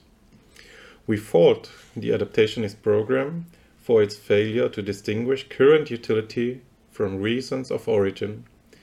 Male tyrannosaurs may have used their diminutive front legs to utilitate female partners, but this will not explain why they got so small.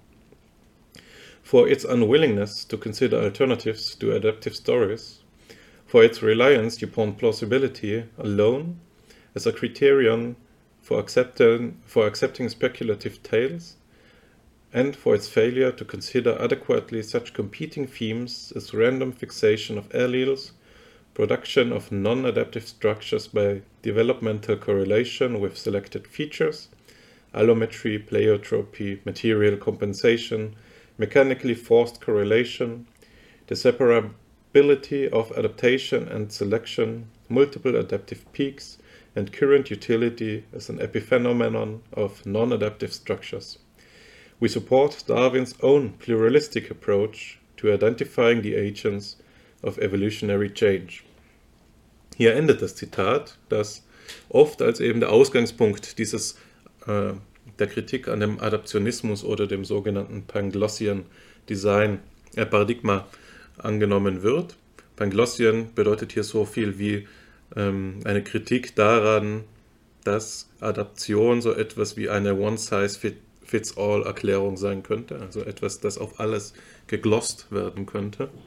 Ähm, in der Tat geht der Diskurs äh, gegenüber dem Adaptionismus, also die kritische Auseinandersetzung damit, aber schon ähm, äh, früher in das 20. Jahrhundert zurück und findet sich schon bei eben Denkern wie beispielsweise ähm, Herbert Spencer und auch schon bei Darwin und Alfred Wallace und Weismann und so weiter und so fort. Es gibt da eigene historische Aufarbeitungen.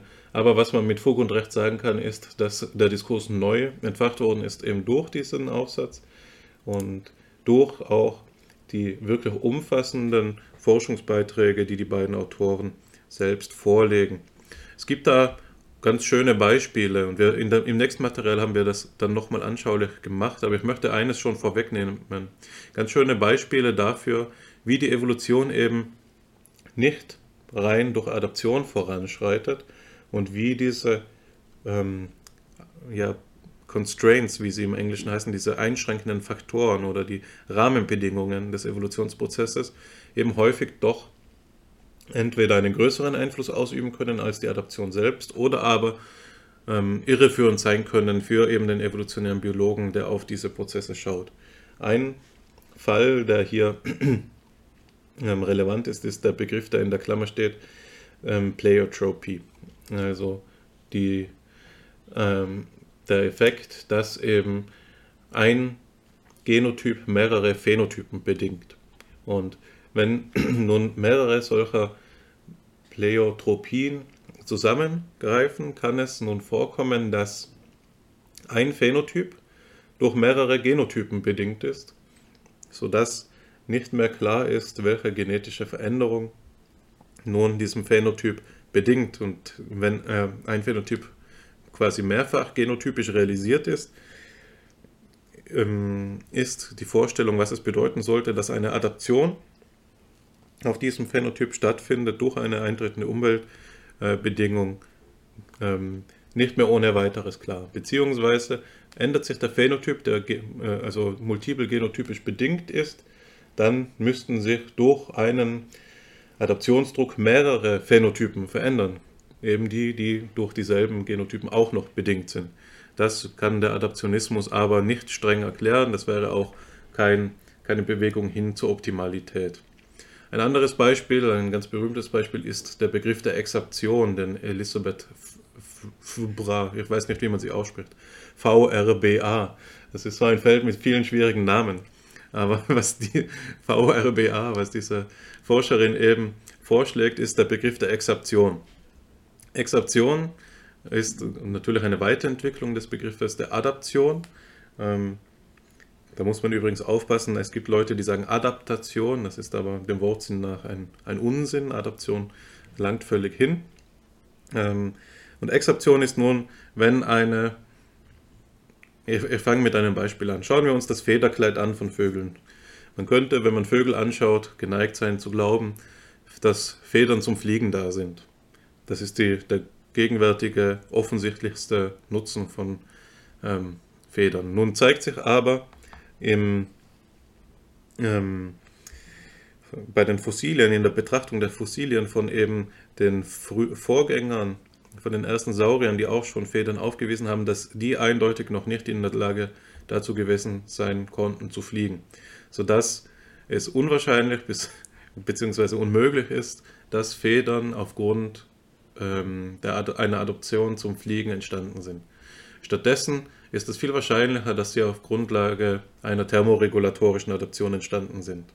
Und dann aber im weiteren Verlauf der Evolution eben ihre Funktion gewandelt haben und diese frühen Saurier eben auch dazu in die Lage versetzt haben zu fliegen.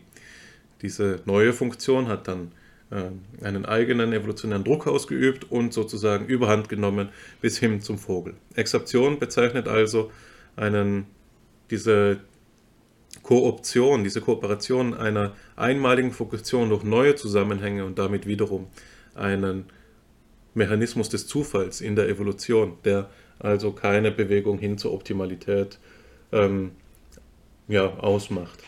Und davon gibt es wirklich noch eine ganze große Reihe anderer Beispiele, die man ins Feld führen könnte, die aber für unsere Zwecke hier vermutlich zu weit führen würden. Ähm, ein letztes, was ich noch erwähnen will, bevor ich dir wieder das Wort übergebe, Alexander, ist, dass diejenigen, die uns bei YouTube zuhören, doch auch gerne einen Blick hier links neben das Zitat werfen können, wo eben einer der originalen ähm, Stammbäume, Abstammungsbäume abgedruckt ist, so wie sie bei Darwin in Origin of Species eben vorkommen, die man auch eigentlich in, in vielen Papern zur evolutionären Biologie wiederfindet. Und die sozusagen das gradualistische Gegenmodell eben zum äh, aristotelischen Stufenbau des Lebendigen darstellen. Genau so viel von meiner Seite, Alexander. Ich bin gespannt, was dir eingefallen ist. Vielen Dank. Mir gefällt die heutige Episode schon sehr gut. Hier reihen sich einige spannende Informationen, die wir so äh, leichtfüßig über die Biologie dahergeben, aneinander. Das ist vielleicht der Vorteil zu wissen, dass es nicht unser disziplinäres Hauptterritorium ist, dass wir uns hier mit einer gewissen Kuriosität und Neugier auf das Thema einlassen. Ähm, du hast da jetzt einige spannende neue Themen eingebracht. Ich will versuchen, unseren Diskurs ein wenig zu orientieren indem ich sage, was sind philosophisch gesprochen die zentralen Begrifflichkeiten, an denen sich das aufhängt. Und da ist ja kaum etwas klarer als der Umstand, dass wir hier über die Anpassung sprechen müssen. Also Anpassung als, das Zentra als die zentrale Begrifflichkeit Adaptation. Und natürlich muss man da in jeder, ähm, fast wie ein Mantra, wie in, in, in jeder Auseinandersetzung mit dem Begriff erst einmal klären, das ist natürlich kein aktiver Begriff. Aber das ist etwas, was man gerade erstmal ähm, thematisieren muss. Mir scheint es so zu sein, dass dieses Standardmantra der Erklärung, dass Anpassung gerade eben nicht so ist, dass es sich darum handle, als würde hier äh, eine Gestaltung vorgenommen, um einer Umwelt zu genügen, sondern das ist eben eine Beschreibung des Verhältnisses zwischen Individuum oder Art und Umwelt ist, dass das verdeckt, dass es hierhinter eigentlich konzeptuelle ähm, Fragen gibt. Also ich will es nochmal so rekonstruieren. Wenn man sich über den Darwinismus auseinandersetzt oder mit dem Darwinismus auseinandersetzt, wird oft ähm, zum Vorwurf gemacht, wenn jemand ähm, naiv mit der Theorie umgeht, es handle sich um eine aktive Interpretation des Adaptionsgedanken. Und dann wird dem entgegengehalten, es handle sich ja selbstverständlich um, um eine Passivität. So, aber jetzt ist das genau der Punkt, über den man sich unterhalten muss. Was bedeutet das denn? Der Begriff Fitness ist ja viel in einem viel klareren Sinne passiv. Es ist eine bloße Beschreibung des Umstandes der, ähm, der Passung, der Passung von einem bestimmten, einer bestimmten Sache für einen Kontext. Jetzt könnte man fast schon geometrisch eine geometrische Metapher äh, verwenden, so wie in einer, ähm, in einer Schablone durch die etwas hindurchpasst. Ja, das, der Kreis passt nun einmal durch das, durch das Quadrat. Er hat eine geringe Fitness, eine geringe Anpassung. Das ist keine, äh, keine Frage seiner, ähm, äh, seiner Bemühung, sondern wir können beinahe schon diesen Präfix an, äh, der so etwas wie eine Richtung anzudeuten scheint, streichen. Es handelt sich nur um Passung. Passung zwischen zwei Dingen. Und nach meiner Interpretation die ich jetzt über die letzten Jahre immer wieder aufge, ähm, aufgebracht habe und überprüfen konnte, ist der wesentliche Vorteil des Darwinismus oder der darwinischen Lehre, dass wir diesen, diese Passungsbeziehung so auffassen, deskriptiv auffassen, dass wir sagen, wir haben eine Gleichung mit zwei Unbekannten. Auf der einen Seite die Art oder das Individuum, auf der anderen Seite die Umwelt. Und wir fixieren einen der beiden Pole. Wir fixieren eine der beiden Gleichungen. Das ist ja diese Idee der Galapagos-Inseln. Also die Über Überseefahrten, von denen du vorhin gesprochen hast, führen Darwin auf verschiedene Inseln, bei denen man sagen kann, das ist so etwas wie eine statische Umwelt. Eine statische Umwelt, an der sich überprüfen lässt, welche äh, Physiognomik oder welche Morphologie eines einer Art unter den gegebenen Bedingungen der jeweiligen Insel am besten entspricht. Und die Beobachtung war ja, dass diejenige, dass die Inseln, die nah beieinander liegen, aber unter denen kein Verkehr bestand, sodass die Tiere, die dort lebten, also schon über mehrere Generationen unabhängig voneinander waren, dass es entsprechende Unterschiede zwischen diesen, äh, diesen Tieren gegeben hat. Also die Stärke der Passungs, des Passungsgedanken oder des Anpassungsgedanken ist, dass wir explanatorisch und deskriptiv die Umweltseite fixieren. Jetzt ist die Frage, ob das ausreicht. Ja? Wir können sagen, die, die Umwelt ist so etwas wie die Schablone, die dort gegeben ist, die ist eben immer eine. Und das, äh, das ist der, der Zusammenhang, an, den, an dem Passung gemessen wird. Aber ist das etwas, was ausreicht? Und das scheint mir die entscheidende Frage zu sein, der man sich hier jetzt philosophisch ähm, annähern kann. Und bevor du auf die Beispiele eingehst, die, die du eben genannt hast, will ich hier nochmal eine etwas ältere Kritik vortragen, die sich bei Hans Driesch findet, den vorhin von mir erwähnten Vitalisten. Und er sagt, so erwähne ich nur kurz, dass der dogmatische Darwinismus sich als gänzlich ungeeignet erwiesen hat, irgendeine Art von wechselseitiger Anpassung, wie sie zum Beispiel zwischen Pflanzen und Insekten besteht, zu erklären. Dass er prinzipiell niemals die Besonderheit solcher Eigenschaften aufhellen kann, die für ihren Träger indifferent und bloße Charakterzüge der Organisation im Sinne einer Ordnung der Teile sind, dass er durchaus versagt angesichts aller Teile der Organisation, welche aus vielen verschiedenen Konstituenten bestehen, wie das Auge und nichtsdestoweniger, sei es passiv oder aktiv, funktionelle Einheiten sind.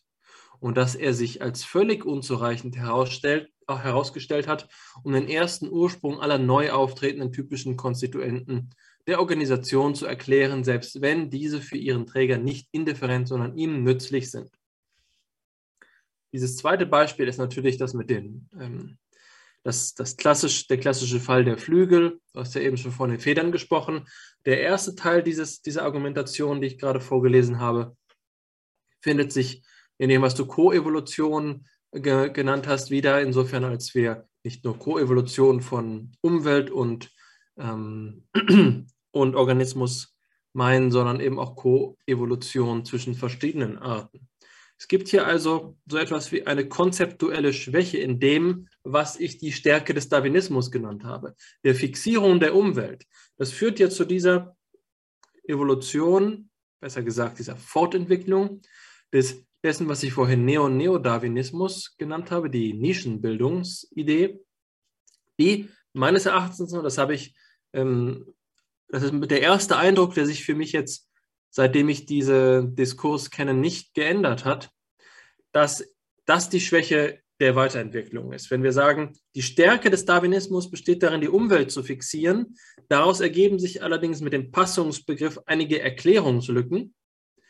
Und dann versuchen wir das zu kompensieren, indem wir den Umweltbegriff wieder dynamisieren, dass wir da einen, einen logischen Zirkel einbauen.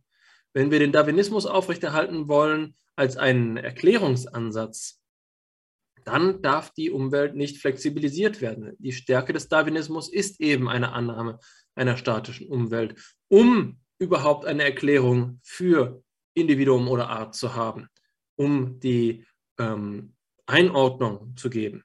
Was der Darwinismus ja für ein Erklärungspotenzial hat, ist zu sagen, diese oder jene Kreatur ist besser, hat eine bessere Passung.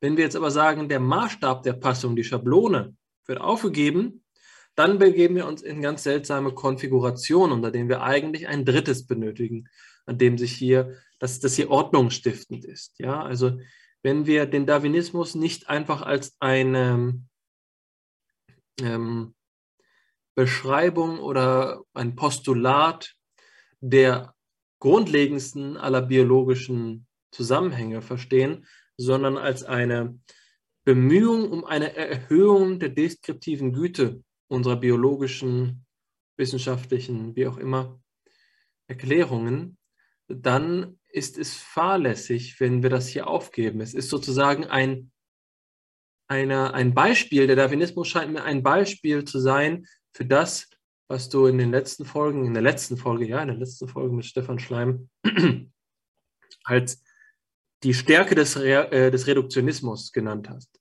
äh, bezeichnet hast.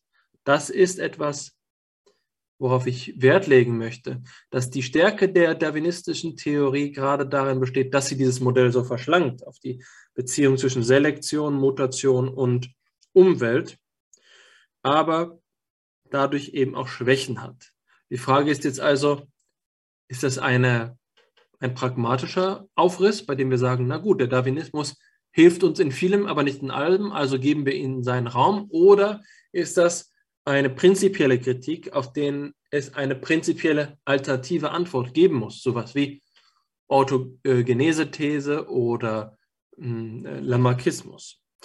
Also, um es nochmal zu resümieren, mir scheint, dass der Begriff der Passung, wenn wir ihn in dieser Standardfassung des Darwinismus passiv verstehen, nicht dadurch ergänzt werden kann, um die Theorie zu komplettieren, dass wir die Umwelt wieder dynamisch denken. Das ist eben gerade die Stärke des Darwinismus. Es handelt sich also nicht um so etwas wie einen, eine äh, revolutionäre Einsicht, wenn wir ein Assimilations-Akkommodationsverhältnis vornehmen. Das führt uns, glaube ich, so wie das wie bei Piaget ist, in den äh, Konstruktivismus. Dieses Nischendenken öffnet das Tor für den Konstruktivismus und ist eigentlich eine Absage an ähm, den Realismus. mit dem Darwinismus müsste sich anders umgehen lassen. Die Schwächen, die er hat, müssen identifiziert werden und unter Umständen muss eben sein Erklärungsbereich weiter eingeschränkt werden, um dann ein anderes Erklärungsformat zu finden, das der Theorie ihren Platz zuweist. Ich würde also nicht behaupten, wir geben uns mit 90 Prozent Erklärung zufrieden, sondern es müssen gerade diese Grenzfälle mitbestimmt werden. Es bedarf einer Kosmologie, einer Anthropologie und so weiter und so fort, die das dann integriert. In was sind denn also jetzt diese Fälle, in denen der Darwinismus auseinanderbricht, in denen ähm, schwach ist? Ja, da gibt es Fälle, die klassisch benannt werden, wie zum Beispiel das, was wir gerade von Dries gehört haben, den ersten Ursprung aller neu auftretenden typischen Konstituenten der Organisation. Das ist so etwas. Das habe ich vor kurzem erst gehört in einer Vorlesung, die ich besucht habe. Die Idee ist, dass die Evolution der Blume jünger ist als die Evolution des Auges. Und die Frage ist jetzt, ob sich Blumen in Abhängigkeit von äh, Sehfähigkeit entwickelt haben. Ja, also wie können wir hier die äh, Möglichkeit, die Möglichkeitsspielräume erklären? Und das geht dann eben schon in das, was ich vorhin mit dem Orthogenese-Gedanken äh, entwickelt habe, dass sich hier erst etwas erschließen muss. Und das findet sich auch bei ähm, bei Bergson, dieser Gedanke der schöpferischen Evolution, die ein gewisses Maß an Komplexität voraussetzen, um überhaupt Schritte zu gehen. Das rein logisch konstruierte Beispiel, um das zu sagen, ist sozusagen, wir haben einen Einzeller, ein Pantoffeltierchen, das wird jetzt nicht im nächsten evolutionären Schritt ein, äh, eine Großhirnrinde entwickeln können. Da gibt es einfach logische Beschränkungen für das, was sich Mutationen nennen lässt.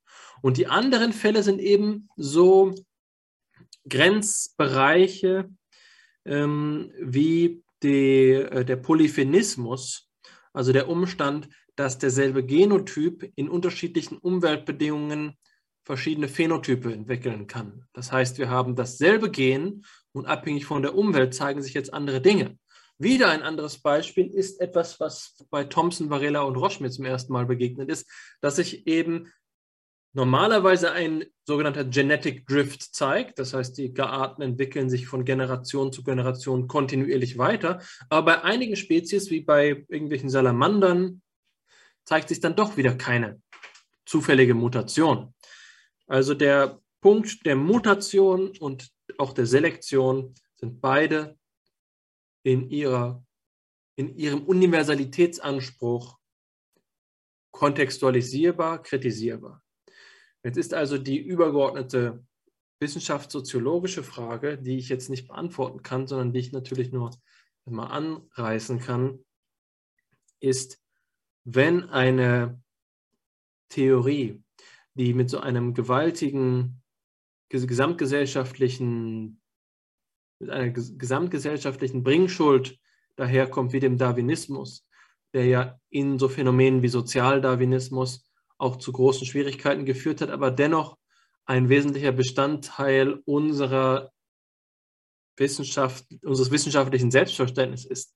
Wenn wir akzeptieren, dass diese, dieser Universalitätsanspruch eingeschränkt ist und es Grenzen und Fransen der Theorie gibt, was bedeutet das dann für die Theoriebildung? Das ist genau diese Angst vor dem antiscientistischen Abgrund, die ich vorhin beschrieben habe.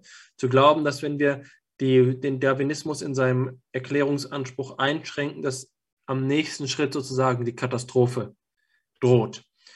Äh, das erfordert meines Erachtens Weisheit, um damit umzugehen. Man sollte sich weder damit zufrieden geben, pragmatisch sich hier auf eine unvollständige Theorie einzulassen, noch sollte man ähm, in Panik geraten. Ja, man, man muss ein, eine Möglichkeit eines gesicherten Umgangs dafür suchen und, und äh, ja, in, in, dem Sinne will ich gar, gerne nochmal die Fackel zurück an dich weiterreichen. Vielleicht hast du eine Idee dazu.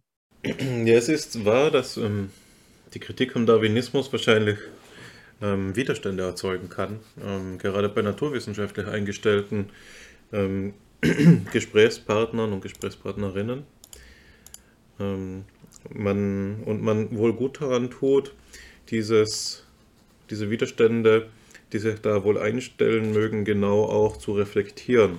Ich glaube, dass ein, ein Widerstand auf die Kritik am Darwinismus daher rührt, in vielen Fällen, ähm, was man wohl den Emanzipationsstreit der Biologie nennen könnte. Und zwar der nicht, nicht so sehr jetzt in Abgrenzung oder von den Religionen. Das heißt, dass die Systemstelle, die die Evolutionstheorie eben in der Weltanschauung annimmt, nun einmal ähnlich zu der sein kann, die ein, ein, eine stark interpretierte Religion einnehmen kann. Was sich zum Beispiel in, darin ausdrückt, dass dieses berühmte Buch The Selfish Gene bei, äh, durch, von Richard Dawkins ähm, ja auch in der Sprache an derjenigen der Bibel anlehnt und sozusagen eine alternative naturwissenschaftliche Schöpfungstheorie anbietet. Ähm, nicht so sehr darum geht es mir gerade, sondern um den innerscientistischen Emanzipationsdiskurs der ähm, Biologie. Also letztlich die Frage, ob die Biologie so etwas ist, das reduziert werden kann auf Chemie und Physik oder eben nicht. Ob sie eine Wissenschaft ist, die eine gewisse Eigengesetzlichkeit mit enthält. Und das hängt für mich eng damit zusammen, was du zum, zum, zur abhängigen und unabhängigen Variable in der Biologie gesagt hast, dass du die Stärke des Darwinismus in der Fixierung der Umwelt siehst und im, ja, im schlanken ähm, Aufbau, also in der Genügen des Kriteriums von Ockham, also Occam's Razor. Das hängt für mich ähm, unter anderem deshalb damit zusammen, weil man genau spezifizieren muss, ähm, was für eine Art von Reduktion hier stattfindet. Also wie, in welchem Sinn ist die Biologie schlank, aber auch in welchem Sinn ist hier von einer fixierten Umwelt die Rede. Und ich glaube, es äh, lässt sich gut eben durch diese, anhand dieses Diskurses ähm, darlegen, der die darin besteht, dass die Biologen, und das haben wohl die Mechanizisten mit den Vitalisten gemeinsam, sich wehren gegen die Annahme, dass die Biologie ohne weiteres auf die Physik oder auf die Chemie reduziert werden könnte. Und das zeichnet sich dadurch aus, dass die Physik als einen ihrer Grundbegriffe den des Gesetzes veranschlägt. Gesetze nun aber eben, das haben wir auch schon öfter gesagt, hier bei FIPSI als verstanden als allquantifizierte Konditionale, also als Sätze der Art immer dann, wenn P, dann Q, in der Biologie selten bis gar nicht auffindbar sind. Was stattdessen auffindbar ist und wodurch tatsächlich die biologische Forschungspraxis gekennzeichnet werden kann, ist die Suche und die Beschreibung von, also die Suche nach und die Beschreibung von Mechanismen. Und zwar Mechanismen verstanden in einem weiten Sinn, als so etwas wie ähm, ein Zusammenwirken von irgendwelchen Entitäten mit irgendwelchen Aktivitäten, ähm, die auf eine Art und Weise organisiert sind, sodass ähm, ja, vorhersagbare oder regelmäßige Veränderungen statthaben in einem ja, zirkulären Prozess, also einem Prozess, der einen Anfang und ein Ende hat und auch wieder erneut anfangen kann, also der Start- und Endbedingungen hat. Ähm, das ist jetzt ein Verständnis des Mechanismus, ähm, wie ich es kennengelernt habe, in einer Debatte aus der wissenschaftsphilosophischen ähm, Diskussion in der theoretischen Biologie eben und insbesondere aus einem Artikel von Peter Mackemer, Lindley Darden und Carl Carver, der da heißt eben Thinking About Mechanisms. Der war für mich immer deshalb eindringlich, weil es mir eine ja, tiefe Analogie zu geben scheint zum Vorgehen oder zum Selbstverständnis der Psychologie, so wie wir sie, ähm, so wie wir es ja auch immer wieder reflektieren. Und zwar könnte man mit einer böswilligen Interpretation sagen, dass die Biologie sich noch nicht äh, dass die, Bio, die Psychologie sich in einem Zustand befindet, in dem sie nicht einmal nach Mechanismen sucht, sondern dass ihr Grundbegriff der des Effekts ist. Also die Psychologie als eine Sammlung von Effekten. Und je nach Forschungsgebiet und besonders bei sehr jungen Forschungsgebieten ist das häufig der Fall, ist die empirische Psychologie auch tatsächlich noch nicht viel mehr als eine Aneinanderreihung verschiedener interessanter, statistisch gesicherter Befunde, also eben Effekte. Aber die zugrunde liegenden Mechanismen sind eben ähm, noch nicht geklärt und häufig so unklar, dass sie nicht einmal ja, ähm, vorstellbar sind in irgendeiner wissenschaftlich ähm, verfahrenen Weise. Natürlich kann man immer eine Geschichte erzählen, wie wohl etwas zustande kommt, aber ähm, wohlbegründete Hypothesen kann man häufig gar nicht mal so leicht aufstellen. Und ähm, die Psychologie kämpft eben auch diesen Emanzipationskampf gegen ähm, stark reduktiv verstandene wissenschaftstheoretische Grundeinstellungen, insofern als dass sie sagt, dass der Mangel von Gesetzen und Mechanismen in der Psychologie oder in gewissen ähm, Feldern ihrer nicht nur auf die relative ähm, Neuheit der Disziplin zurückzuführen ist, sondern auch auf den Gegenstand selbst. Und das kann man nun auf zwei verschiedene Weisen aufrollen. Entweder man sagt, der Gegenstand ist in sich einer anderen Art als der der Physik oder der Biologie, das heißt, ihm entsprechen andere Erkenntnisformen. Oder man sagt, der Gegenstand ist ungleich komplexer, könnte vielleicht reduziert werden, aber es ist zum aktuellen Stand noch nicht einmal einsichtlich, wie das prinzipiell denn vonstatten gehen sollte. Und dann ist es ein, eine Frage des Glaubens. Entweder man glaubt scientistisch daran, dass sich die Psychologie auf die Biologie, die auf die Physik reduzieren lässt, oder eben nicht. So, und jetzt aber nochmal zurück zur Biologie und dem Begriff des Mechanismus. Was hat das mit der Evolutionstheorie zu tun, mag man sich fragen. Ja, die Evolutionstheorie ist doch nun dasjenige ähm, theoretische Instrument, das die Biologie anbieten kann, um zu erklären, nicht nur wie Mechanismen funktionieren, sondern warum sie zustande kommen. Das heißt, gerade das ist, ähm, was Gould in die Kritik genommen hat, was aber do, do, ja, der schwierige Name Dobzhansky eben gelobt hat, ähm, nämlich, dass in der Biologie nichts Sinn hat, außer im Lichte der Evolution. Gould und Levontin kritisieren das ja in der Art, also dass sie sagen, das verleitet zum, zum Adaptionismus im schlechten Sinn. Die Biologie kann eben über alles eine plausible Geschichte erzählen durch die Evolution. Und wir brauchen ein stärkeres Gütekriterium als bloße Plausibilität. Aber der Umstand, dass die Evolutionstheorie die Biologie grundsätzlich dazu in die Lage versetzt, ähm, historische und dadurch in einem gewissen Sinn auch ähm, der Hermeneutik zugängliche Erklärungsschemata anzubieten für Mechanismen, ist genau das, ähm, was äh, Dobzhansky eben vor Augen hatte. Also der Mechanismus im Lichte der Evolutionstheorie ist das, äh, ist der Gütestandard oder der, ja, die, die Kardinaltugend, das, was die, die biologische Erklärung will. Sie entspricht dem P-Wert unter ähm, 0,05 in der Psychologie, wenn man so will, um es eben ein bisschen zu parodisieren. Jetzt haben wir ähm, schon wirklich viele Zusammenhänge aufgerissen. Ich möchte jetzt ähm, das Ganze zum Anlass nehmen, weil wir jetzt eben ja auch wieder zurückgekehrt sind zu diesem Punkt, ähm, was denn die biologische Erklärung ausmacht, auf das nächste Material eingehen, weil das ähm, eines ist, das diesen Umstand ganz gut veranschaulichen kann. Und zwar habe ich mir ähm, da gedacht, dass wir uns von Brad Calkert ähm, diese sogenannten Lineage Explanations anschauen könnten. Also ähm, ja, wie, wie, übersetzt man das am besten vielleicht? Deszendenzerklärungen ist nicht ganz richtig, Abstammungserklärungen, ähm, Abstammungslinienerklärungen, wie auch immer. Ich nenne es, ich bleibe beim englischen Lineage, da bin ich mir sicher, dass ich keinen Fehler begehe.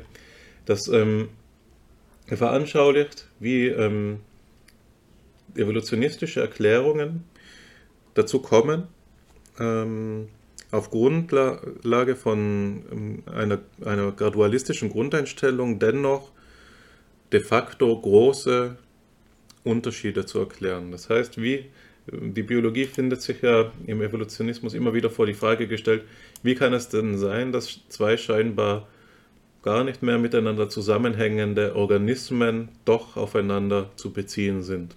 Lineage Explanations sind eine Art und Weise, das verständlich zu machen. Wenn wir uns diese Schaubilder anschauen, dann, ähm, die da abgedruckt sind auf der Folie, dann lade ich Sie dazu ein, ähm, ganz oben mit mir anzufangen.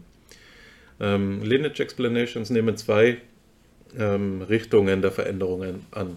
Die eine ist die der Produktion, die andere ist die der Kontinuität, vertikal und horizontal.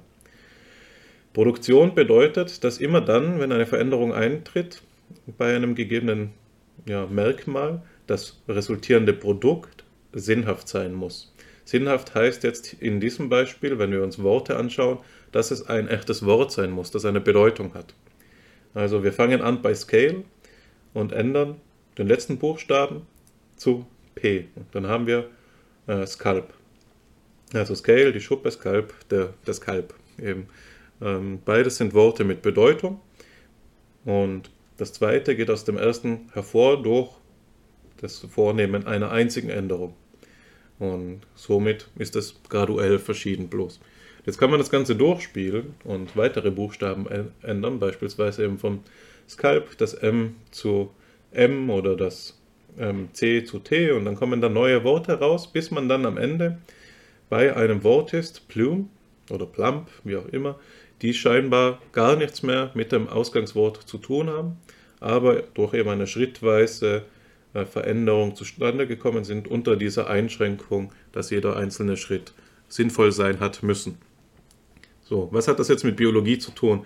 Das ist eine Art und Weise, ähm, äh, eine adaptionistische Erklärung ähm, zu plausibilisieren, die eben nicht auf ein Optimi Optimierungs, ähm, auf ein Optimierungskriterium eingeschränkt ist also, und dadurch eben auch Raum lässt für jedwede andere Änderung in einem ähm, Organismustyp, das eben Sinn macht, das Sinn hat, oder das ähm, hier dementsprechend würde, was die Wortbedeutungen eben meinen.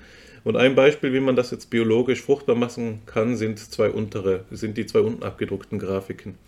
Das auf der rechten Seite haben wir bereits angesprochen. Das ist ein Beispiel für eine Lineage Explanation von ähm, Federn. Also ausgehend von eben ein, einfachen ja, Stacheln oder Haaren, dicken Haaren, hin zu einer Federstruktur durch einen ähnlichen Prozess. Das andere Beispiel ist das linke, auf das ich noch kurz eingehen möchte. Das ist die Entstehung von Augen. Augen haben in ihrer Evolution ja ganz verschiedene Stufen durchgemacht und verschiedene Stufen finden sich bei verschiedenen noch lebenden ähm, Tierarten wieder. Und das Auge ist ein spannender Fall auch von dem, was Henri Bergson vorgeschwebt ist, als er ähm, kritisiert hat, am Darwinismus, dass er nicht dazu in der Lage sei, Fälle von paralleler Evolution zu erklären. Das Auge ist ein gutes Gegenbeispiel. ähm, insofern das Auge des Oktopus ähm, demjenigen von uns doch sehr ähnlich ist, obwohl der Oktopus uns biologisch, genetisch eben sehr unähnlich ist. Der letzte gemeinsame, äh, der, der, der gemeinsame Vorfahre ist eben ein irgendwie noch wirbelloser Kopffüßler, also eine, eine Tierart, die mit dem modernen Homo sapiens nun wirklich wenig zu tun hat. Aber dennoch haben Octopi oder Oktopusse eben eine sehr ähnliche Linsenstruktur ähm, im Auge wie wir Menschen. Und das ganze, die Lineage Explanation des Auges sieht jetzt eben so aus, dass wir mit einer lichtsensitiven Fläche anfangen, die dazu in der Lage ist, hell von dunkel zu unterscheiden, die sich dann schrittweise ausdifferenziert. Also erst kommt es zu so einer Auswölbung, dadurch ähm, ist dann, ähm, hat man dann einen Augeninnenraum quasi und eine erhöhte Sehschärfe. Und das Ganze entwickelt sich dann eben weiter hin zu so einem quasi Camera Obscura Auge, weiter zu einem Auge mit ähm, Linse und dann noch mit zu einem Auge mit Glaskörper, Linse und ähm, äh, Pupille und so weiter. Also man kann mit diesen Lineage Explanations quasi die Hervorbringung der verschiedensten ähm, biologischen Merkmale ähm, über sehr, sehr große explanatorische Distanzen plausibel machen. Und das ist eine Art und Weise, wie eben evolutionistische Erklärungen vorgehen können. Ja, ich denke, das war es von meiner Seite jetzt auch erst einmal schon zur Erklärung dieses Materials. Auf deine inhaltlichen Punkte zuvor bin ich eigentlich schon eingegangen und ich freue mich drauf, ähm, was du jetzt daraus machst. Eine Frage, ich will sie dir jetzt nicht ähm, so ähm, vor den Kopf schlagen, aber eine Frage, die mich interessiert hat, äh, als ich diese Folien erstellt habe, ist diejenige, ob wir denn ein Beispiel finden könnten, das psychologierelevant ist, das für so eine, Psycho äh, für so eine Lineage Explanation geeignet sein könnte. Es ist ja doch etwas anderes, das Auge hieraus zu erklären, auch wenn das meines Erachtens nach schon eine beachtliche ähm, äh, ja, explanatorische Distanz eben zurücklegt, aber es wäre doch noch was anderes, ähm, eine ähnliche Erklärung, sagen wir, für menschliche Intelligenz oder so etwas abzugeben. Vielleicht fällt dir da ein Beispiel ein, wenn nicht, würde es als Denkangebot an unsere Zuhörerinnen und Zuhörer einfach weitergeben. Ich werde dieses Beispiel, die Suche nach einem Beispiel etwas herauszögern, weil sich mir noch einige andere Dinge zunächst einmal zu diesen Lineage Explanations aufdrängen. Und da müssen wir, glaube ich, ganz Philosophen sein, wenn wir uns das anschauen, was das bedeuten kann, was wir hier miteinander vergleichen. Was mir natürlich als erstes einmal aufstößt, ist diese klassische Idee, die wir aus dem Atomismus, aus dem Empirismus kennen, dass sich hier Elemente in einer Identitätsbeziehung zueinander finden, die isoliert stattfindet. Also wir sagen, wir haben zwei Wörter, Scale und Scalp oder Scalp. Äh, und jetzt merken wir bereits schon an der Phonetik, in, wenn wir uns darüber fragen, ob das Scalp oder Scalp heißt, was sich hier an den einzelnen äh, Phonemen verändert, dadurch, dass wir einen Buchstaben austauschen. Jetzt könnte man sagen, ja, aber da haben wir doch ganz selbstverständlich die Beziehung zwischen äh, Genotyp und Phänotyp. Ja, also es kann in einem A kann gewissermaßen beides angelegt sein. Aber wenn das so ist, was ist dann noch tatsächlich elementar? Wenn wir sagen, der phonetische Unterschied zwischen der einen und der anderen Betonung liegt elementar in dem A, wie lässt sich dann überhaupt von einer Determination sprechen? Dann muss es doch noch ein anderes externes Prinzip geben, das das Ganze gestaltet. Warum äh, ließe sich dann sagen, warum betonen wir dann nicht das erste Wort genauso wie das letzte?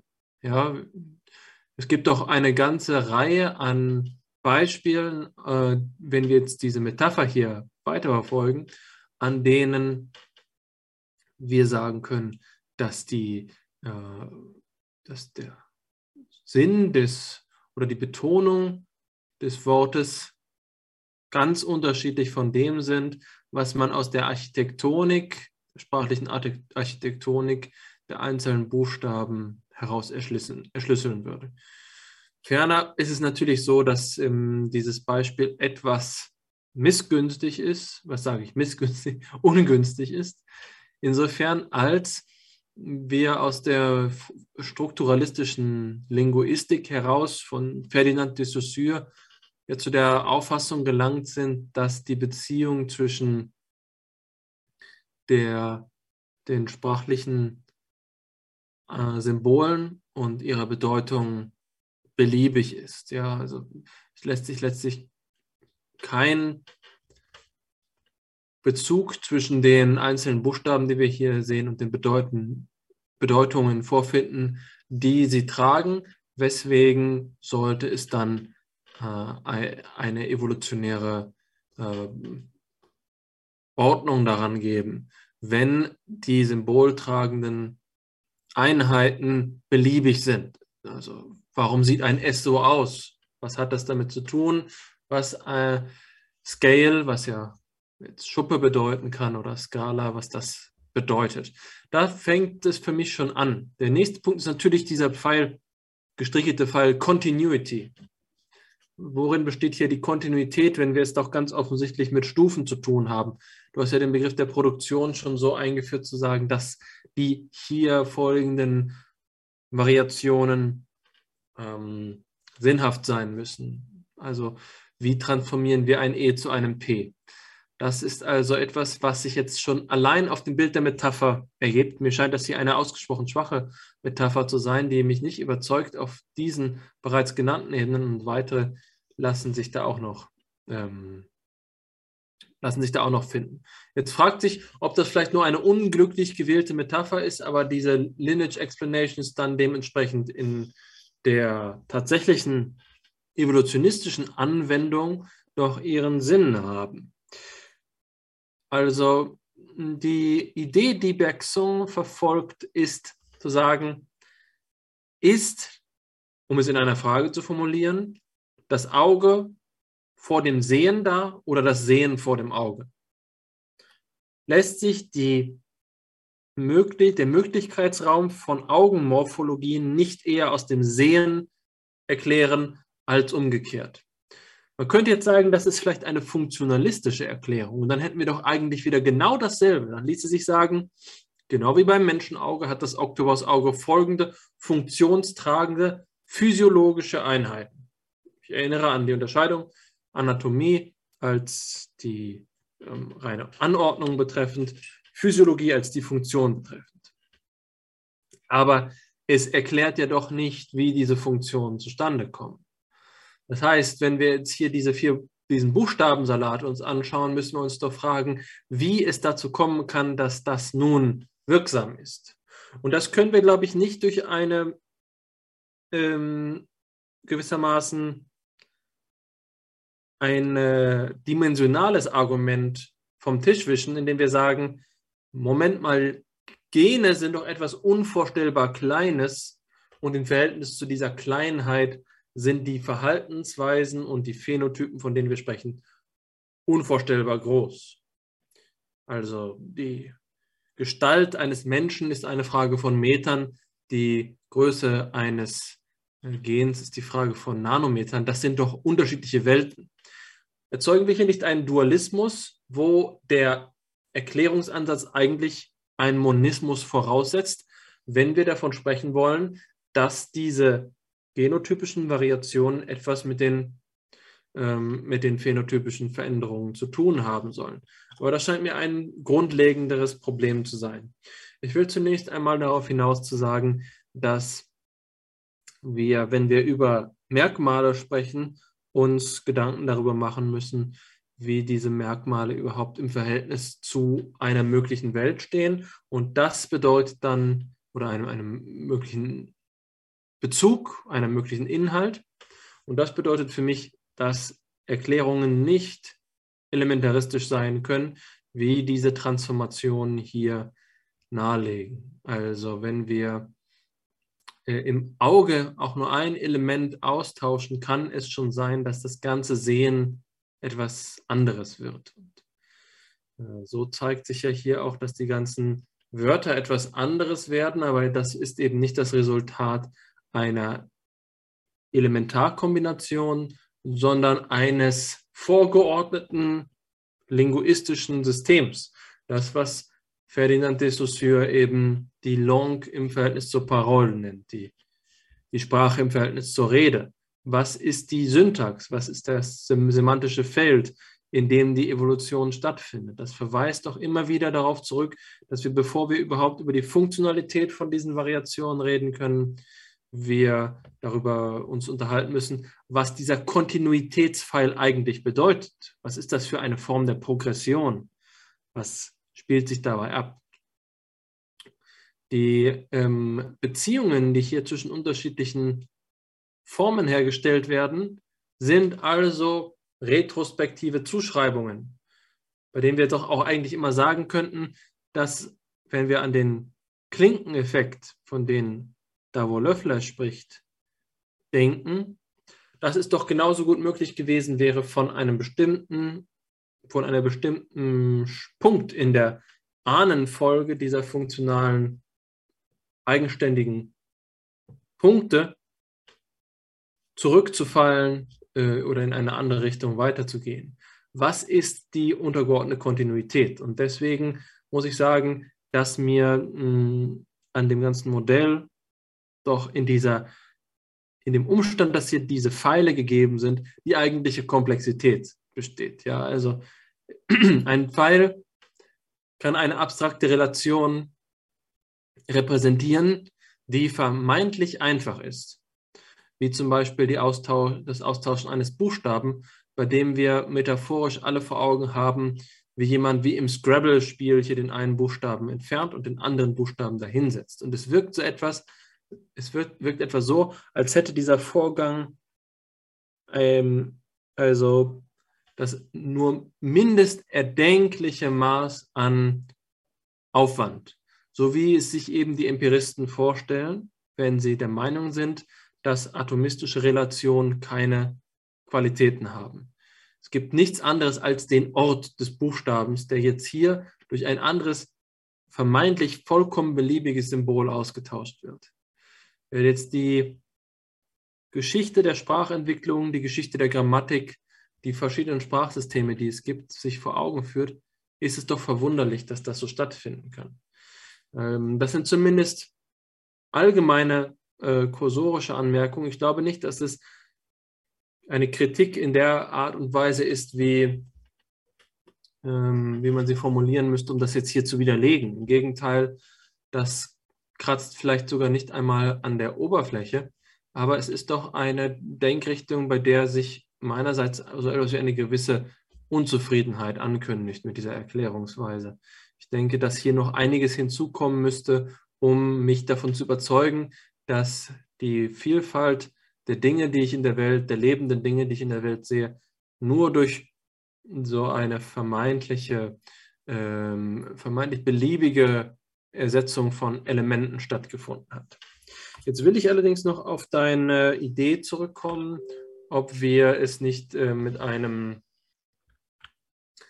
ob wir es nicht mit einem äh, psychologischen Beispiel uns noch einmal anschauen könnten. Und das erste, was mir dabei in den Sinn kam, war ein, ähm, ein Gedanke von Max Scheler, der davon spricht, wie wir dazu in der Lage sind, mit äh, Tieren mitzufühlen und ähm, andererseits an Tieren manche Gefühlsarten, Fühlerfahrungen nicht wiederfinden.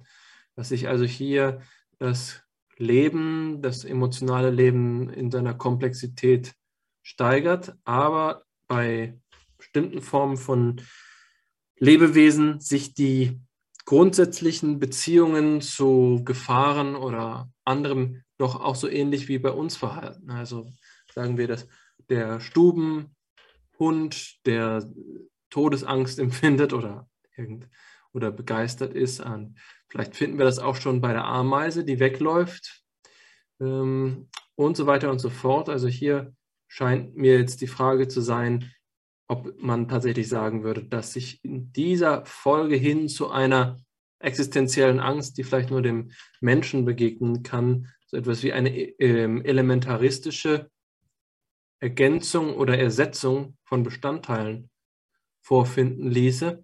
Es unterstellt ja zum gewissen Grad auch noch immer, dass sich die unterschiedlichen ähm, Elemente in einem kommensurablen Verhältnis zueinander beziehen, dass wir sagen, es gibt diesen strukturellen Möglichkeitsraum, den nennen wir jetzt mal Emotionalität mm, und schließen da eine ganze Bandbreite von Phänomenen ein, die vielleicht auf den ersten Blick gar nicht so homogen sind. Und unterstellen dann, dass man da nur einzelne Elemente transformieren kann, um vom, äh, von der Emotionalität eines Haushundes oder von einer Ameise hin zum Menschen zu gehen. Das äh, ist, und das ahnst du vielleicht schon in der Art und Weise, wie ich es darstelle, für mich dubios. Äh, insofern würde ich sagen, dass sich diese Erklärungsweise sicherlich so hindrehen lässt, wie das evolutionäre Psychologinnen und Psychologen immer wieder gerne tun, wenn sie verschiedene menschliche Verhaltensweisen ähm, beschreiben oder erklären wollen. Aber in der Regel kommt es mir so vor, als handle es sich bei evolutionspsychologischen Erklärungen um Zurechtlegungen, um Erschleichungen von, von Erklärungen, bei denen die Phänomenbeschreibung immer schon vorausgesetzt wird und die Evolutionstheorie eigentlich keine eigene deskriptive Validität in der Psychologie hat. Wenn wir jetzt sagen, diese, dieser berühmte Befund über Partnerschaftspräferenzen, gleich und gleich gesellt sich gern. Das ist doch etwas, was dann unter Umständen ex post facto von den äh, Evolutionspsychologen aufgefasst werden könnte und um, durch meines Erachtens weitgehend spekulative Behauptungen. Aber meines Erachtens liegt in der Evolutionspsychologie gar kein Anhaltspunkt von theoretischem Tiefgang, um so eine Behauptung von, ähm, äh, von dem anderen Kalenderspruch, Gegensätze ziehen sich an, abzugrenzen. Die evolutionspsychologische Idee ist im Kern diejenige der Adaptation, der Anpassung. Und weil der Begriff, wie ich ja vorhin auch nochmal erwähnt habe und wie sich eben in vielen Kommentaren zum Evolutionismus findet, so flexibel ist, so mehrdeutig ist und im Kern immer wieder diskutiert werden muss, halte ich wenig davon. Ich glaube nicht, dass das ausreicht, um das zu beschreiben, was wir hier in diesem spannenden, gestrichelten Pfeil Continuity vorfinden. Ich glaube aber, dass das jetzt meinerseits weitgehend kursorische Bemerkungen waren. Ich habe mich jetzt ein bisschen darauf eingelassen, gegen den Evolutionismus zu polemisieren. Ich hatte ja vorher schon ausreichend klar dargestellt, dass ich der Meinung bin, dass der Evolutionismus zu seinem eigenen Recht kommen kann, dass er seine eigenen Beschreibungs- und Erklärungspotenziale hat, dass er zwar ergänzungsbedürftig ist, aber dennoch wertvoll ist und eine Wissenschaft ohne ihn ärmer wäre. Es ist kein Übel, das der Menschheitsgeschichte widerfahren ist, aber ich hoffe, dass es sich dabei nicht um den letzten, den letzten erdenklichen Stand der äh, theoretischen Biologie oder der Grundlage unserer Erklärung halten wird. Ich glaube, mit diesen Ausführungen würde ich an dieser Stelle enden. Ähm, ich kann nur hoffen, dass du jetzt noch etwas zu ergänzen hast. Ansonsten lade ich dich dazu ein, zu einem Resümee zu kommen. Ja, sehr gerne. ähm, mache ich beides wahr. Noch ein kurzes Wort zu deiner Kritik an diesem Bild. Ich finde die sehr überzeugend, insbesondere die ähm, die material formulierte Kritik am obigen Beispiel, das ja die ganze Idee der Lineage Explanation einführen soll, die der Wortbedeutungen, die du eben mit de Saussure ja zu Recht auch auf ihren Platz verwiesen hast. Ich glaube, die, dieser Teil der Kritik ist auf jeden Fall gelungen. Ich glaube, da, wo es dann wirklich biologisch wird, würde ich ähm, zur Demut raten oder würde ich für mich selbst Demut üben zu versuchen, da den Biologen nicht allzu viel ähm, streitig zu machen wollen.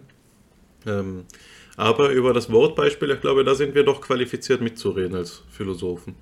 Und denke, dass du das ganz gut gezeigt hast, nämlich eben, ähm, was da alles schon vorausgesetzt wird.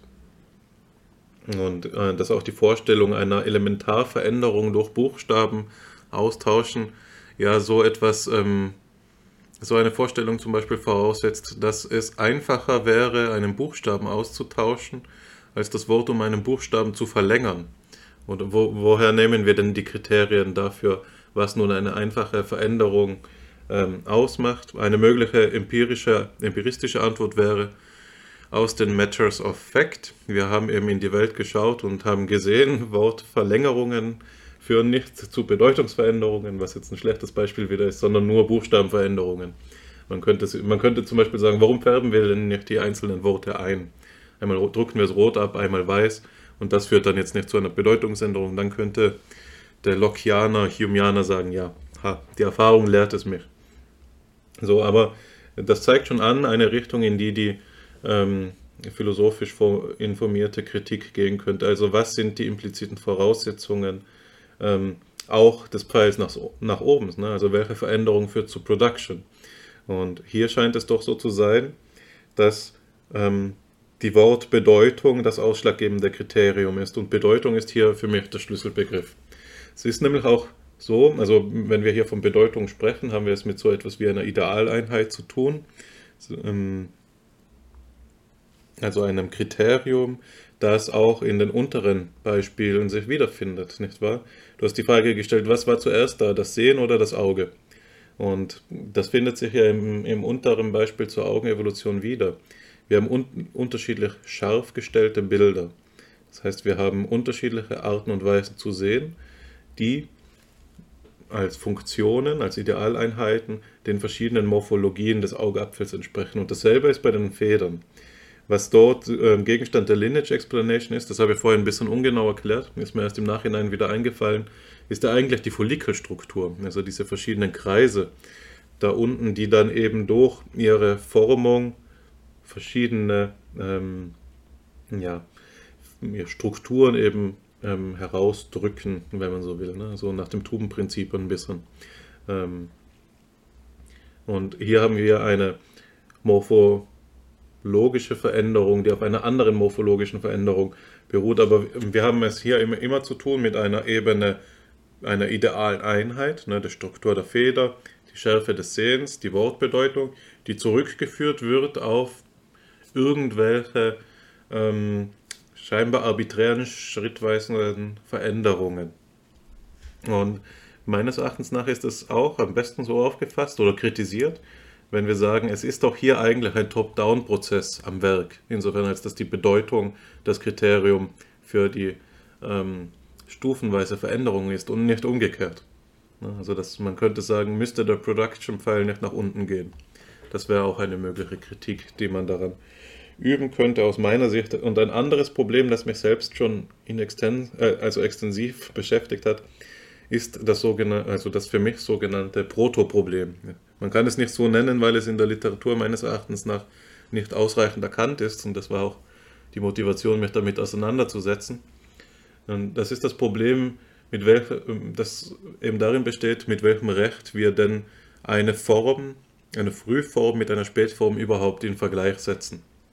Also das, was du hier als Problematisierung des gestrichelten Pfeils Continuity vielleicht auch gemeint hast. Wenn es nun wirklich so ist, dass die verschiedenen Buchstabenreihen, die Worte, verschiedene Bedeutungen haben, mit welchem Recht beziehen wir dann die eine Bedeutung auf die andere? Wenn doch eben die Wortzusammensetzung symbolischer Natur ist und dadurch, also in, diesem, in einem engen Begriff vom Symbol, zum Beispiel im Unterschied von Zeichen, eben zufällig. Ähm, und die Antwort ist ja gar nicht. Ne? Höchstwahrscheinlich gar nicht. Aber doch, wenn wir jetzt auf ähm, Organismen schauen und die Evolution für wahr halten, wozu wir ja beide tendieren, dann ist es eben doch so, dass wir das Problem haben, beispielsweise, menschliche Intelligenz aus Primatenintelligenz herauszuerklären. Und das heißt, wir haben hier, wenn wir das Ganze so ansetzen, und nur so kann die Evolutionsforschung das Problem ansetzen, schon vorausgesetzt, dass menschliche Intelligenz vergleichbar ist mit der Intelligenz anderer Primaten. Und das ist aber etwas, das es zu zeigen gelte aus philosophischer Warte. Wieso? Also mit welchem Recht, anders, andersrum argumentiert, die verschiedenen Intelligenzen werden hier die verschiedenen Wortbedeutungen, wenn man es in das Bild bringt, und unsere Organismenstruktur würden den Buchstabenabfolgen entsprechen. Und mit welchem Recht beziehen wir jetzt die Pfeile, ähm, die ja nur von Buchstabe auf Buchstabe sich beziehen, auch auf die Bedeutungen untereinander. Wir würden dazu neigen, oder ich würde dazu neigen zu sagen, hier haben wir es doch mit einer anderen Ebene der Analyse zu tun. Und vielleicht ähm, müssen wir hier wirklich bereit sein dazu, die Erklärungskraft der evolutionistischen Erklärung einzuschränken, zu sagen, was sie erklärt, ist das Zustandekommen des materialen Substrats aber was dann die äh, Geltungsebene der Idealeinheiten betrifft, dort hat sie eben ähm, ihre Wirkkraft verspielt. Hier brauchen wir andere Methoden, beispielsweise die der Geisteswissenschaften. Ähm, genau so viel von meiner Seite auch. Ich finde das problematisch. Dennoch muss ich sagen, also, dass ich dieses Erklärungsmodell von Calcott ähm, eines der am fort, fortschrittlichsten finde, das doch mit einer relativ hohen Auflösung einen Begriff der Kontinuität spezifiziert und auch eben dieses Bedeutungskonstraint hat, was in die, einer derart eben spezialisierten Wissenschaftstradition schon sehr viel ist. Also es, ich will hier das Argument des geringsten Übels quasi formulieren.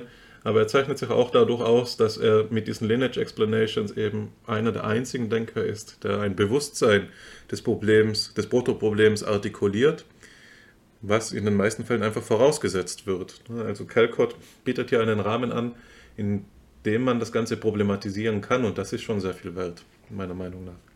Es ist schon was ganz anderes, als wenn man eine ein Buch einfach damit einleitet, Human Intelligence has evolved from primate intelligence or protoforms of human intelligence. Also das findet sich allerorts.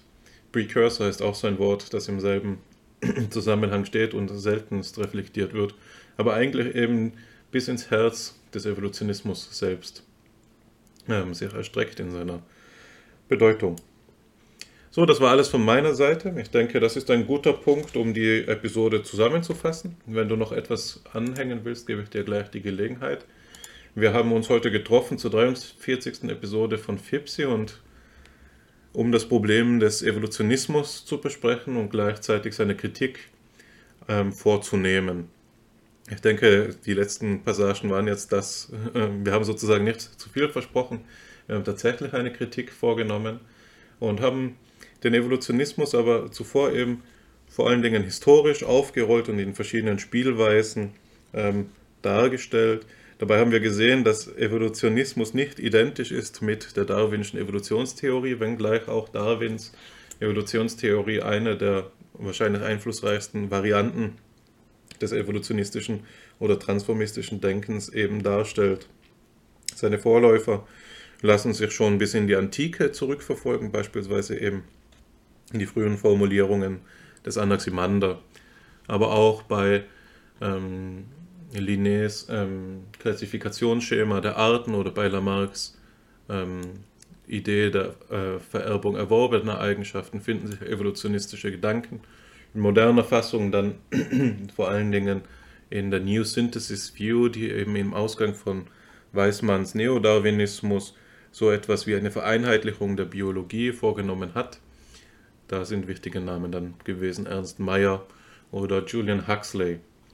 Wir haben uns verschiedene Materialien angeschaut. Das eine war ähm, zum Zusammenhang der sogenannten Adaptionismus, Adaptionis, Adaptionismuskritik, Verzeihung, in der Biologie durch Stephen Gould und Richard Lewontin. Also einer Kritik an der Idee, dass biologische Entwicklung immerhin zu einem Optimum strebt und gleichzeitig auch noch ähm, auf einen einzigen Mechanismus zurückzuführen wäre, nämlich dem der Adaption. Demgegenüber stellen die Autoren einen Pluralismus, den sie schon in Darwins eigentlichem Werk angelegt sehen und den wir beide, denke ich, auch attraktiv finden. Ähm, in weiterer Folge haben wir dann versucht, eben den Begriff der biologischen Erklärung weiter zu spezifizieren und auf vielfältige Weisen ins Gespräch mit psychologischen Erklärungen oder Erklärungsmustern zu bringen, auch aber nicht nur eben auf Ebene der Erklärung, sondern auch in, unter Gesichtspunkten wissenschaftsphilosophischer Gedanken im Allgemeinen.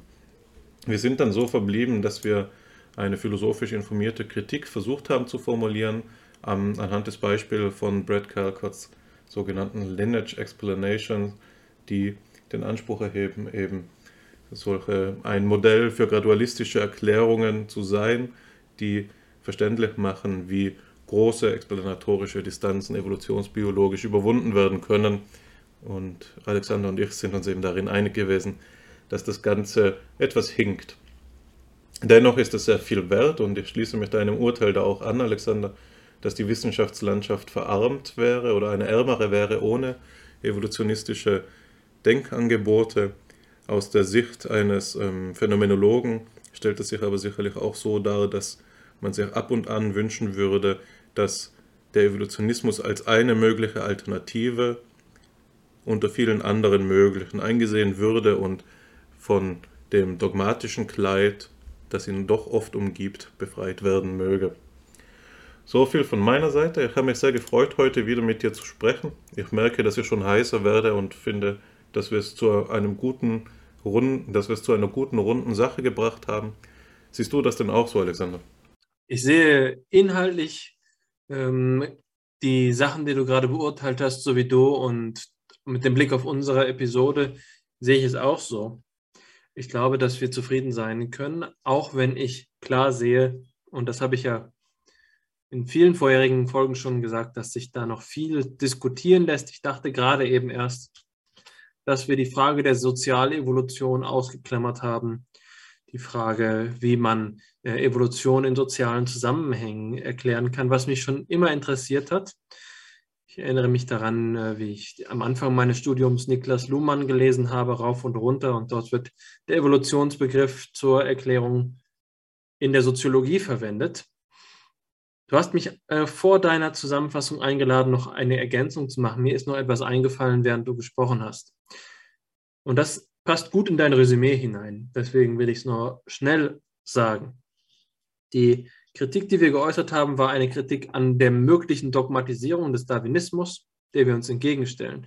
Was wir sehen bei der ähm, Inspektion von Erklärungsweisen wie der, den Lineage Explanations die wir uns jetzt angesehen haben, ist allerdings doch, und das ist, glaube ich, so etwas wie der Tenor von dem, was wir beide gesagt haben, dass im Hintergrund diese genotypischen äh, Erklärungen doch den, de, dem Muster einer Matrix folgen und in dem Sinne deutlich idealistischer sind, als man es meint. Das fiel mir ein, als du Locke und den Empirismus in, an, in, in Anspruch genommen hast. Es stimmt zwar, dass der Empirismus hier einen wichtigen Bezugspunkt hat. Das passt in das angloamerikanische Weltbild, die Weltanschauung gut hinein. Das gehört zusammen. Aber der Empirismus ist, und das ist ein Argument, dem ich äh, mich anschließe, auch wenn es so kontraintuitiv ist, doch auch ein Idealismus. Insofern als hier die Idee der äh, Ideas und das kann ich jetzt nicht ausführen, denjenigen der Impressions ohne weitere Prüfung ergänzt wird. Was ich also sagen will, ist, wenn wir davon ausgehen, dass die Organismen, von denen wir jetzt hier sprechen, einzelne, ich nenne es mal Stellen haben, an denen sich ihre äh, Genetik eben orientiert, dann haben wir es hier mit so einer Art mathematischer Matrix zu tun. Und deswegen ist dieses Bild so verräterisch. Wir sagen, an der fünften Stelle wird das E durch das P ausgetauscht. Aber was macht eine fünfte Stelle zu einer fünften Stelle in einem biologischen Zusammenhang? Zählt der Organismus ab? Jetzt würden vielleicht einige Mikrobiologen sagen, ja, Moment, natürlich zählt er ab. Aber was heißt überhaupt zählen? Was heißt es überhaupt, äh, so eine Ordnung anzunehmen. Ich glaube, dass äh, es wichtig ist zu sehen, dass Biologie Voraussetzungen hat, mathematische Voraussetzungen und die Mathematik äh, von vielen philosophischen Konzepten abhängt. Ähm, die Idee, dass es so etwas wie eine Matrix des Lebens gibt, in der wir feine elementare Unterschiede, diskrete Unterschiede in einer Kontinuität isolieren können, ist ein wenig gefährlich. Und zwar gefährlich deswegen, weil wir drohen, den holistischen ganzen äh, Zusammenhang zu vernachlässigen, der eben von den Verlierern der theoretischen Biologie in den Mittelpunkt der Aufmerksamkeit gerückt worden ist, von den Vitalisten. Das entscheidende Beispiel sind die Seeigeleier von Hans Driesch. Hans Driesch hat Seeigeleier halbiert, um zu sehen, ob sich dann ein degenerierter Organismus entwickelt oder ein äh, oder kein Organismus und er sagt eben, ähm, seine Ergebnisse sind, dass sich ein vollständiger Organismus, der aber kleiner ist, entwickelt. Und das ist eben die Vermutung, das legt die Erklärung nahe, dass es hier eine doch eine Ordnung gibt, ja, dass diese Matrix, die auch in diesen evolutionistischen Erklärungen, darwinistischen Erklärungen, die wir uns jetzt angeschaut haben, dass, ähm, dass diese Matrix eben die wir mathematisch annehmen, in dem, was wir jetzt hier in diesem Schaubild erste, zweite, dritte, vierte, fünfte Buchstabe nennen, dass diese Matrix nicht trivial ist. Es ist nicht einfach nur Ordinalzahl. Es ist mehr.